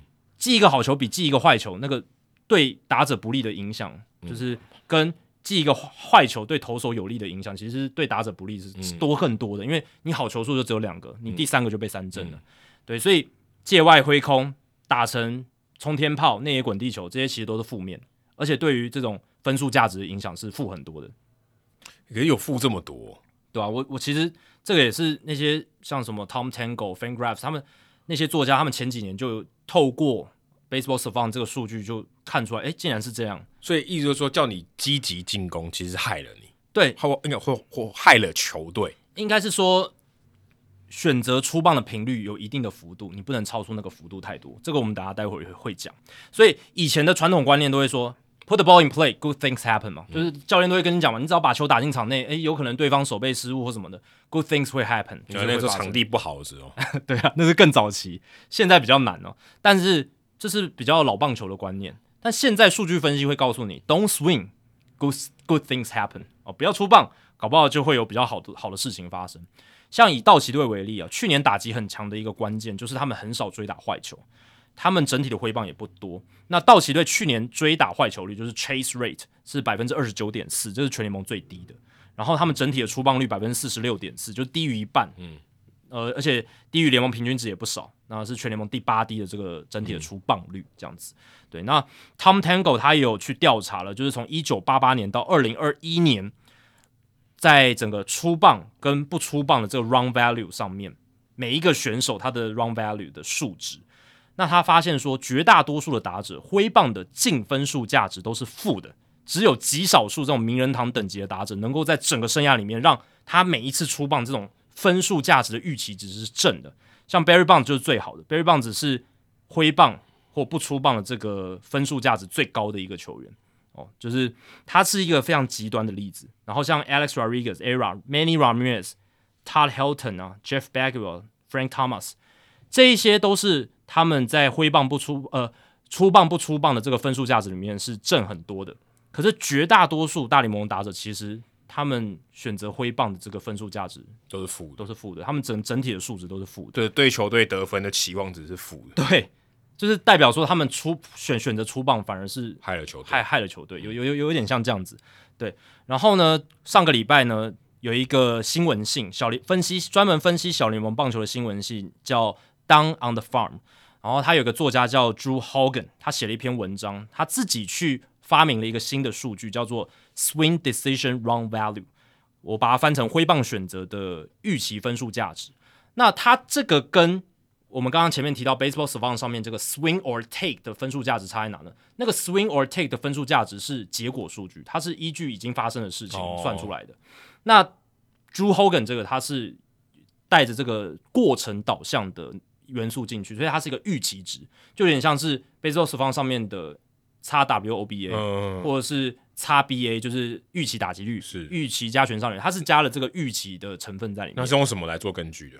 它是其实我不知道，哦、就是他他他他没有很详尽的去，他只是说他运用他的 model，然后去算出这个数据。嗯、那基本上他有讲出这个数据的意义，就是预测打者每一次选择出棒或者不出棒的分数价值。然后进行加总，这样、哦。可是这样应该要有对方投球的位置吧？是不是好球或坏球？对对对对，进垒点，然后还有就是各种的因素，然后考量在里面。这个一定是其中一个很重要的因素。对，球的进雷点，对，然后可能球种什么的，嗯，这个会是一个考量点。然后还有，当然打者出棒不出棒这些东西。那这个就是一个以过程导向而非结果导向的数据了。那它的整个算法呢，其实基本上就是每一次的出棒跟不出棒，它都会有一个预期的分数价值，然后互相的，就是每每每一次的出棒跟不出棒，然后他他他去把它加总，然后去算出来，因为会有正跟负嘛，所以最后就会有一个数值。那他后来发现说呢，如果你去根据用这个我刚刚讲的 Swing Decision Run Value 挥棒选择的预期分数价值。他发现，在所有的投球里面呢，其实大概只有百分之三十三的球挥棒的预期分数价值高于不挥棒的预期分数价值，所以是代表什么？哦、就是就数据上来讲，所有投球里面大概只有三分之一应该出棒，应该出棒，没错。但是大联盟现在平均的出棒率是多少？百分之四十七到四十八之间。嗯、所以从这个单纯的数据分析来看。大联盟打者出棒的频率，整体来讲应该要删减十五个百分点左右，对打者才有利了。对，所以对打者才会就是从负值变成正值的一个状况，这样子。对，我觉得这个是还蛮有趣的。所以，呃，可能现在大联盟打者他们挥棒的频率都太高了，对，就是挥棒频率都太多。不过我觉得像这种完全考少掉一个，就是说你打到界外球的品质啊。哦，你打到界外球品质是没办法没办法评估的。对，他能考虑的东西当然是有有有有其限制，嗯，但是打到界外球的品质影响非常大，对打投打双方的心理影响都非常大。对啊，对啊，对啊。然后还有这个数据，它其实也没有考虑所谓的 context，就是说现在垒包上面的情况，哦，张力高不高，他没有考虑这个东西，所以很难啊。这会改变的嘛？因为张力高的时候，你投手也会紧张嘛。那打者可能肾上腺素激发，他可能就是打。对对于自己的击球信心更高，出棒频率更高。他今天就是战术运用，他必须要回。对对对，这这都是没有考虑的。但单纯就数据上面，分数价值数据上面，他得得出的结果是这样子，这样子。那即便是好球袋里面的球，也不一定都值得挥棒，因为有时候被判一颗好球数的伤害，不会比集成品质差的击球来的大。就是对你获得一个，你你打者多了一个好球，你确实是球数比较不利了。可是你如果出棒了，你打成出出局球，那不是更惨？你就直接死了，你就死了，你就是出局数了嘛，嗯、对吧、啊？那你只有一个加一个好球，你好不好还有击出安打的机会这样子？嗯、所以打者常常出棒的结果，尤其是太过积极的，他常常就是一出棒就直接死了。嗯、那缺少了就是说后续他可能如果他选择不出棒，后续的打席他能够敲出安打的机会，或者是获得保送上垒的机会，因为棒球比赛还是要上垒嘛，不论你用什么方式保送、出生球。或者是打安打这样子，那根据这个挥棒选择的预期分数价值里面，好球带里面的球只有百分之六十四的挥棒预期分数价值高于不挥棒的预期分数价值。换言之，就是好球带里面的球其实大概只有三分之二值得挥棒，嗯，有三分之二你可以选掉，呃，有三分之一你可以选掉，就是那种可能好球在边缘不好打的，嗯、对，变化球很犀利的变化球的好球在里面，其实你也不一定打得好，像这种球应该要选掉。哦、可是这品质东西很难。很难预估诶，很难预估啊，对啊，很难预估。因为你刚刚叉 W O 叉 W O B A 是你至少打到球嘛，你会知道它的品质如何。可是投球你没办法知，你很难预估它的品质。进了一点跟他你所要的东西，你怎么评断说这个投球的品质好不好？这个不晓得算的算法是怎么算的。对，他没有公布他的细节了，但我想可能就是进了一点啊，球种啊，他给他一个权重了。对对对对，应该有，应该有。对，所以呃，简单来说，这个当然是他这个数据不是。完美的，他只是想要告诉我们一个现象是，现在大联盟选手他可能出棒频率是过多的，嗯、应该要稍微减少一下自己挥棒频率，搞不好会有比较好的对球队得分贡献更好的结果。呃，对，就是你的球队的分数预期得分的这几率会变高，这样子。嗯、对，我也蛮好奇，例如说他每一球，他有考虑到投手的用球数吗？这当然没有啊，这是 context free 的，就是他、哦、他没有考虑到任何、哦，那真的很难。对啊，对啊，对啊，因为他这个就只是一个比较简易的我，我多看球，我多消耗投手用球数，这个概念是完全不存在的。对对对对对，对不对？对，就是你每个打击，你包含你刚刚讲的打击界外球，打的品质很好，界外球，他增加打者的信心什么的，嗯，或者是对这个投手的球路掌握，这些都是没有考虑。他他只是考虑说，完全就是看数据啊，就是看看数据去运算，对，然后还有球的进了一点这些东西，然后去有一个预期的分数价值这样子。对吧？但这个数据就是挥棒选择的预期分数价值，它的变动性每年并不大，而且稳定性很高，而且跟这个 WOBA 就是这个加权上垒率很多进阶打击数据的一个基础，嗯，它的关联性是很高的。嗯，对对。那这个像 WOBA 它的关联性跟呃它跟保送的关联性也是很高。嗯，那这个呃 Swing Decision Run Value 它其实也是跟 WBA 的关联性跟这个保送的关联性都是蛮蛮高的，蛮容易解释的啊。对对，对，你，你选择好打的球，对你有利的球，你进攻起来，你的这个破坏力你比较强。因为你如果这个挥棒选择好的话，哦，就代表说你能够打到比较好的球，对，然后你能够获得一些你应该获得的保送，对对。但这个数据其实它其实也可以让你看出有哪一些打者他保送率很高，可是他的挥棒选择的数据没有那么好，就代表说他可能选选球选太多了。嗯像 Joey Gallo 就是这种，嗯、他的保送率是 above average 非常多，非常好，就是保保送非常多。可是他的呃 swing decision run value 是低于联盟平均值的。嗯，对，所以代表说他的他其实可以再更积极一点，不是所有人都应该要减少出棒。有一些像 Joey Gallo，他就是选太多球，有些红中的球他没打。对，那像呃像像有些选手像嗯 Marcus Semien，他就是保送率没有那么高，嗯，可是他的挥棒选择很好，嗯。那让他可以打出好的成绩，这样子，嗯、对，所以有时候我们常常也会看，诶，保送率好坏决定这个选手的打击的好坏。其实这个已经可以看出一些端倪。可是挥棒选择的这个数据，他看的是更全面，这样子。打击的形态也有差，因为 Joey Gallo，你要他打中球，他全力挥的话，你要打中球品质就是不是大好就大坏。对对对，这个也是有差的。打击的这种挥棒的形态是有很大的差别。嗯。那在这个数据里面，就是挥棒选择的预期分数价值，就是像这种，在这个数据里面分数最高的球，通常是红中球，这也不意外。然后在好球带外面的球，就是通常这个分数价值也比较高，因为打者比较容易选。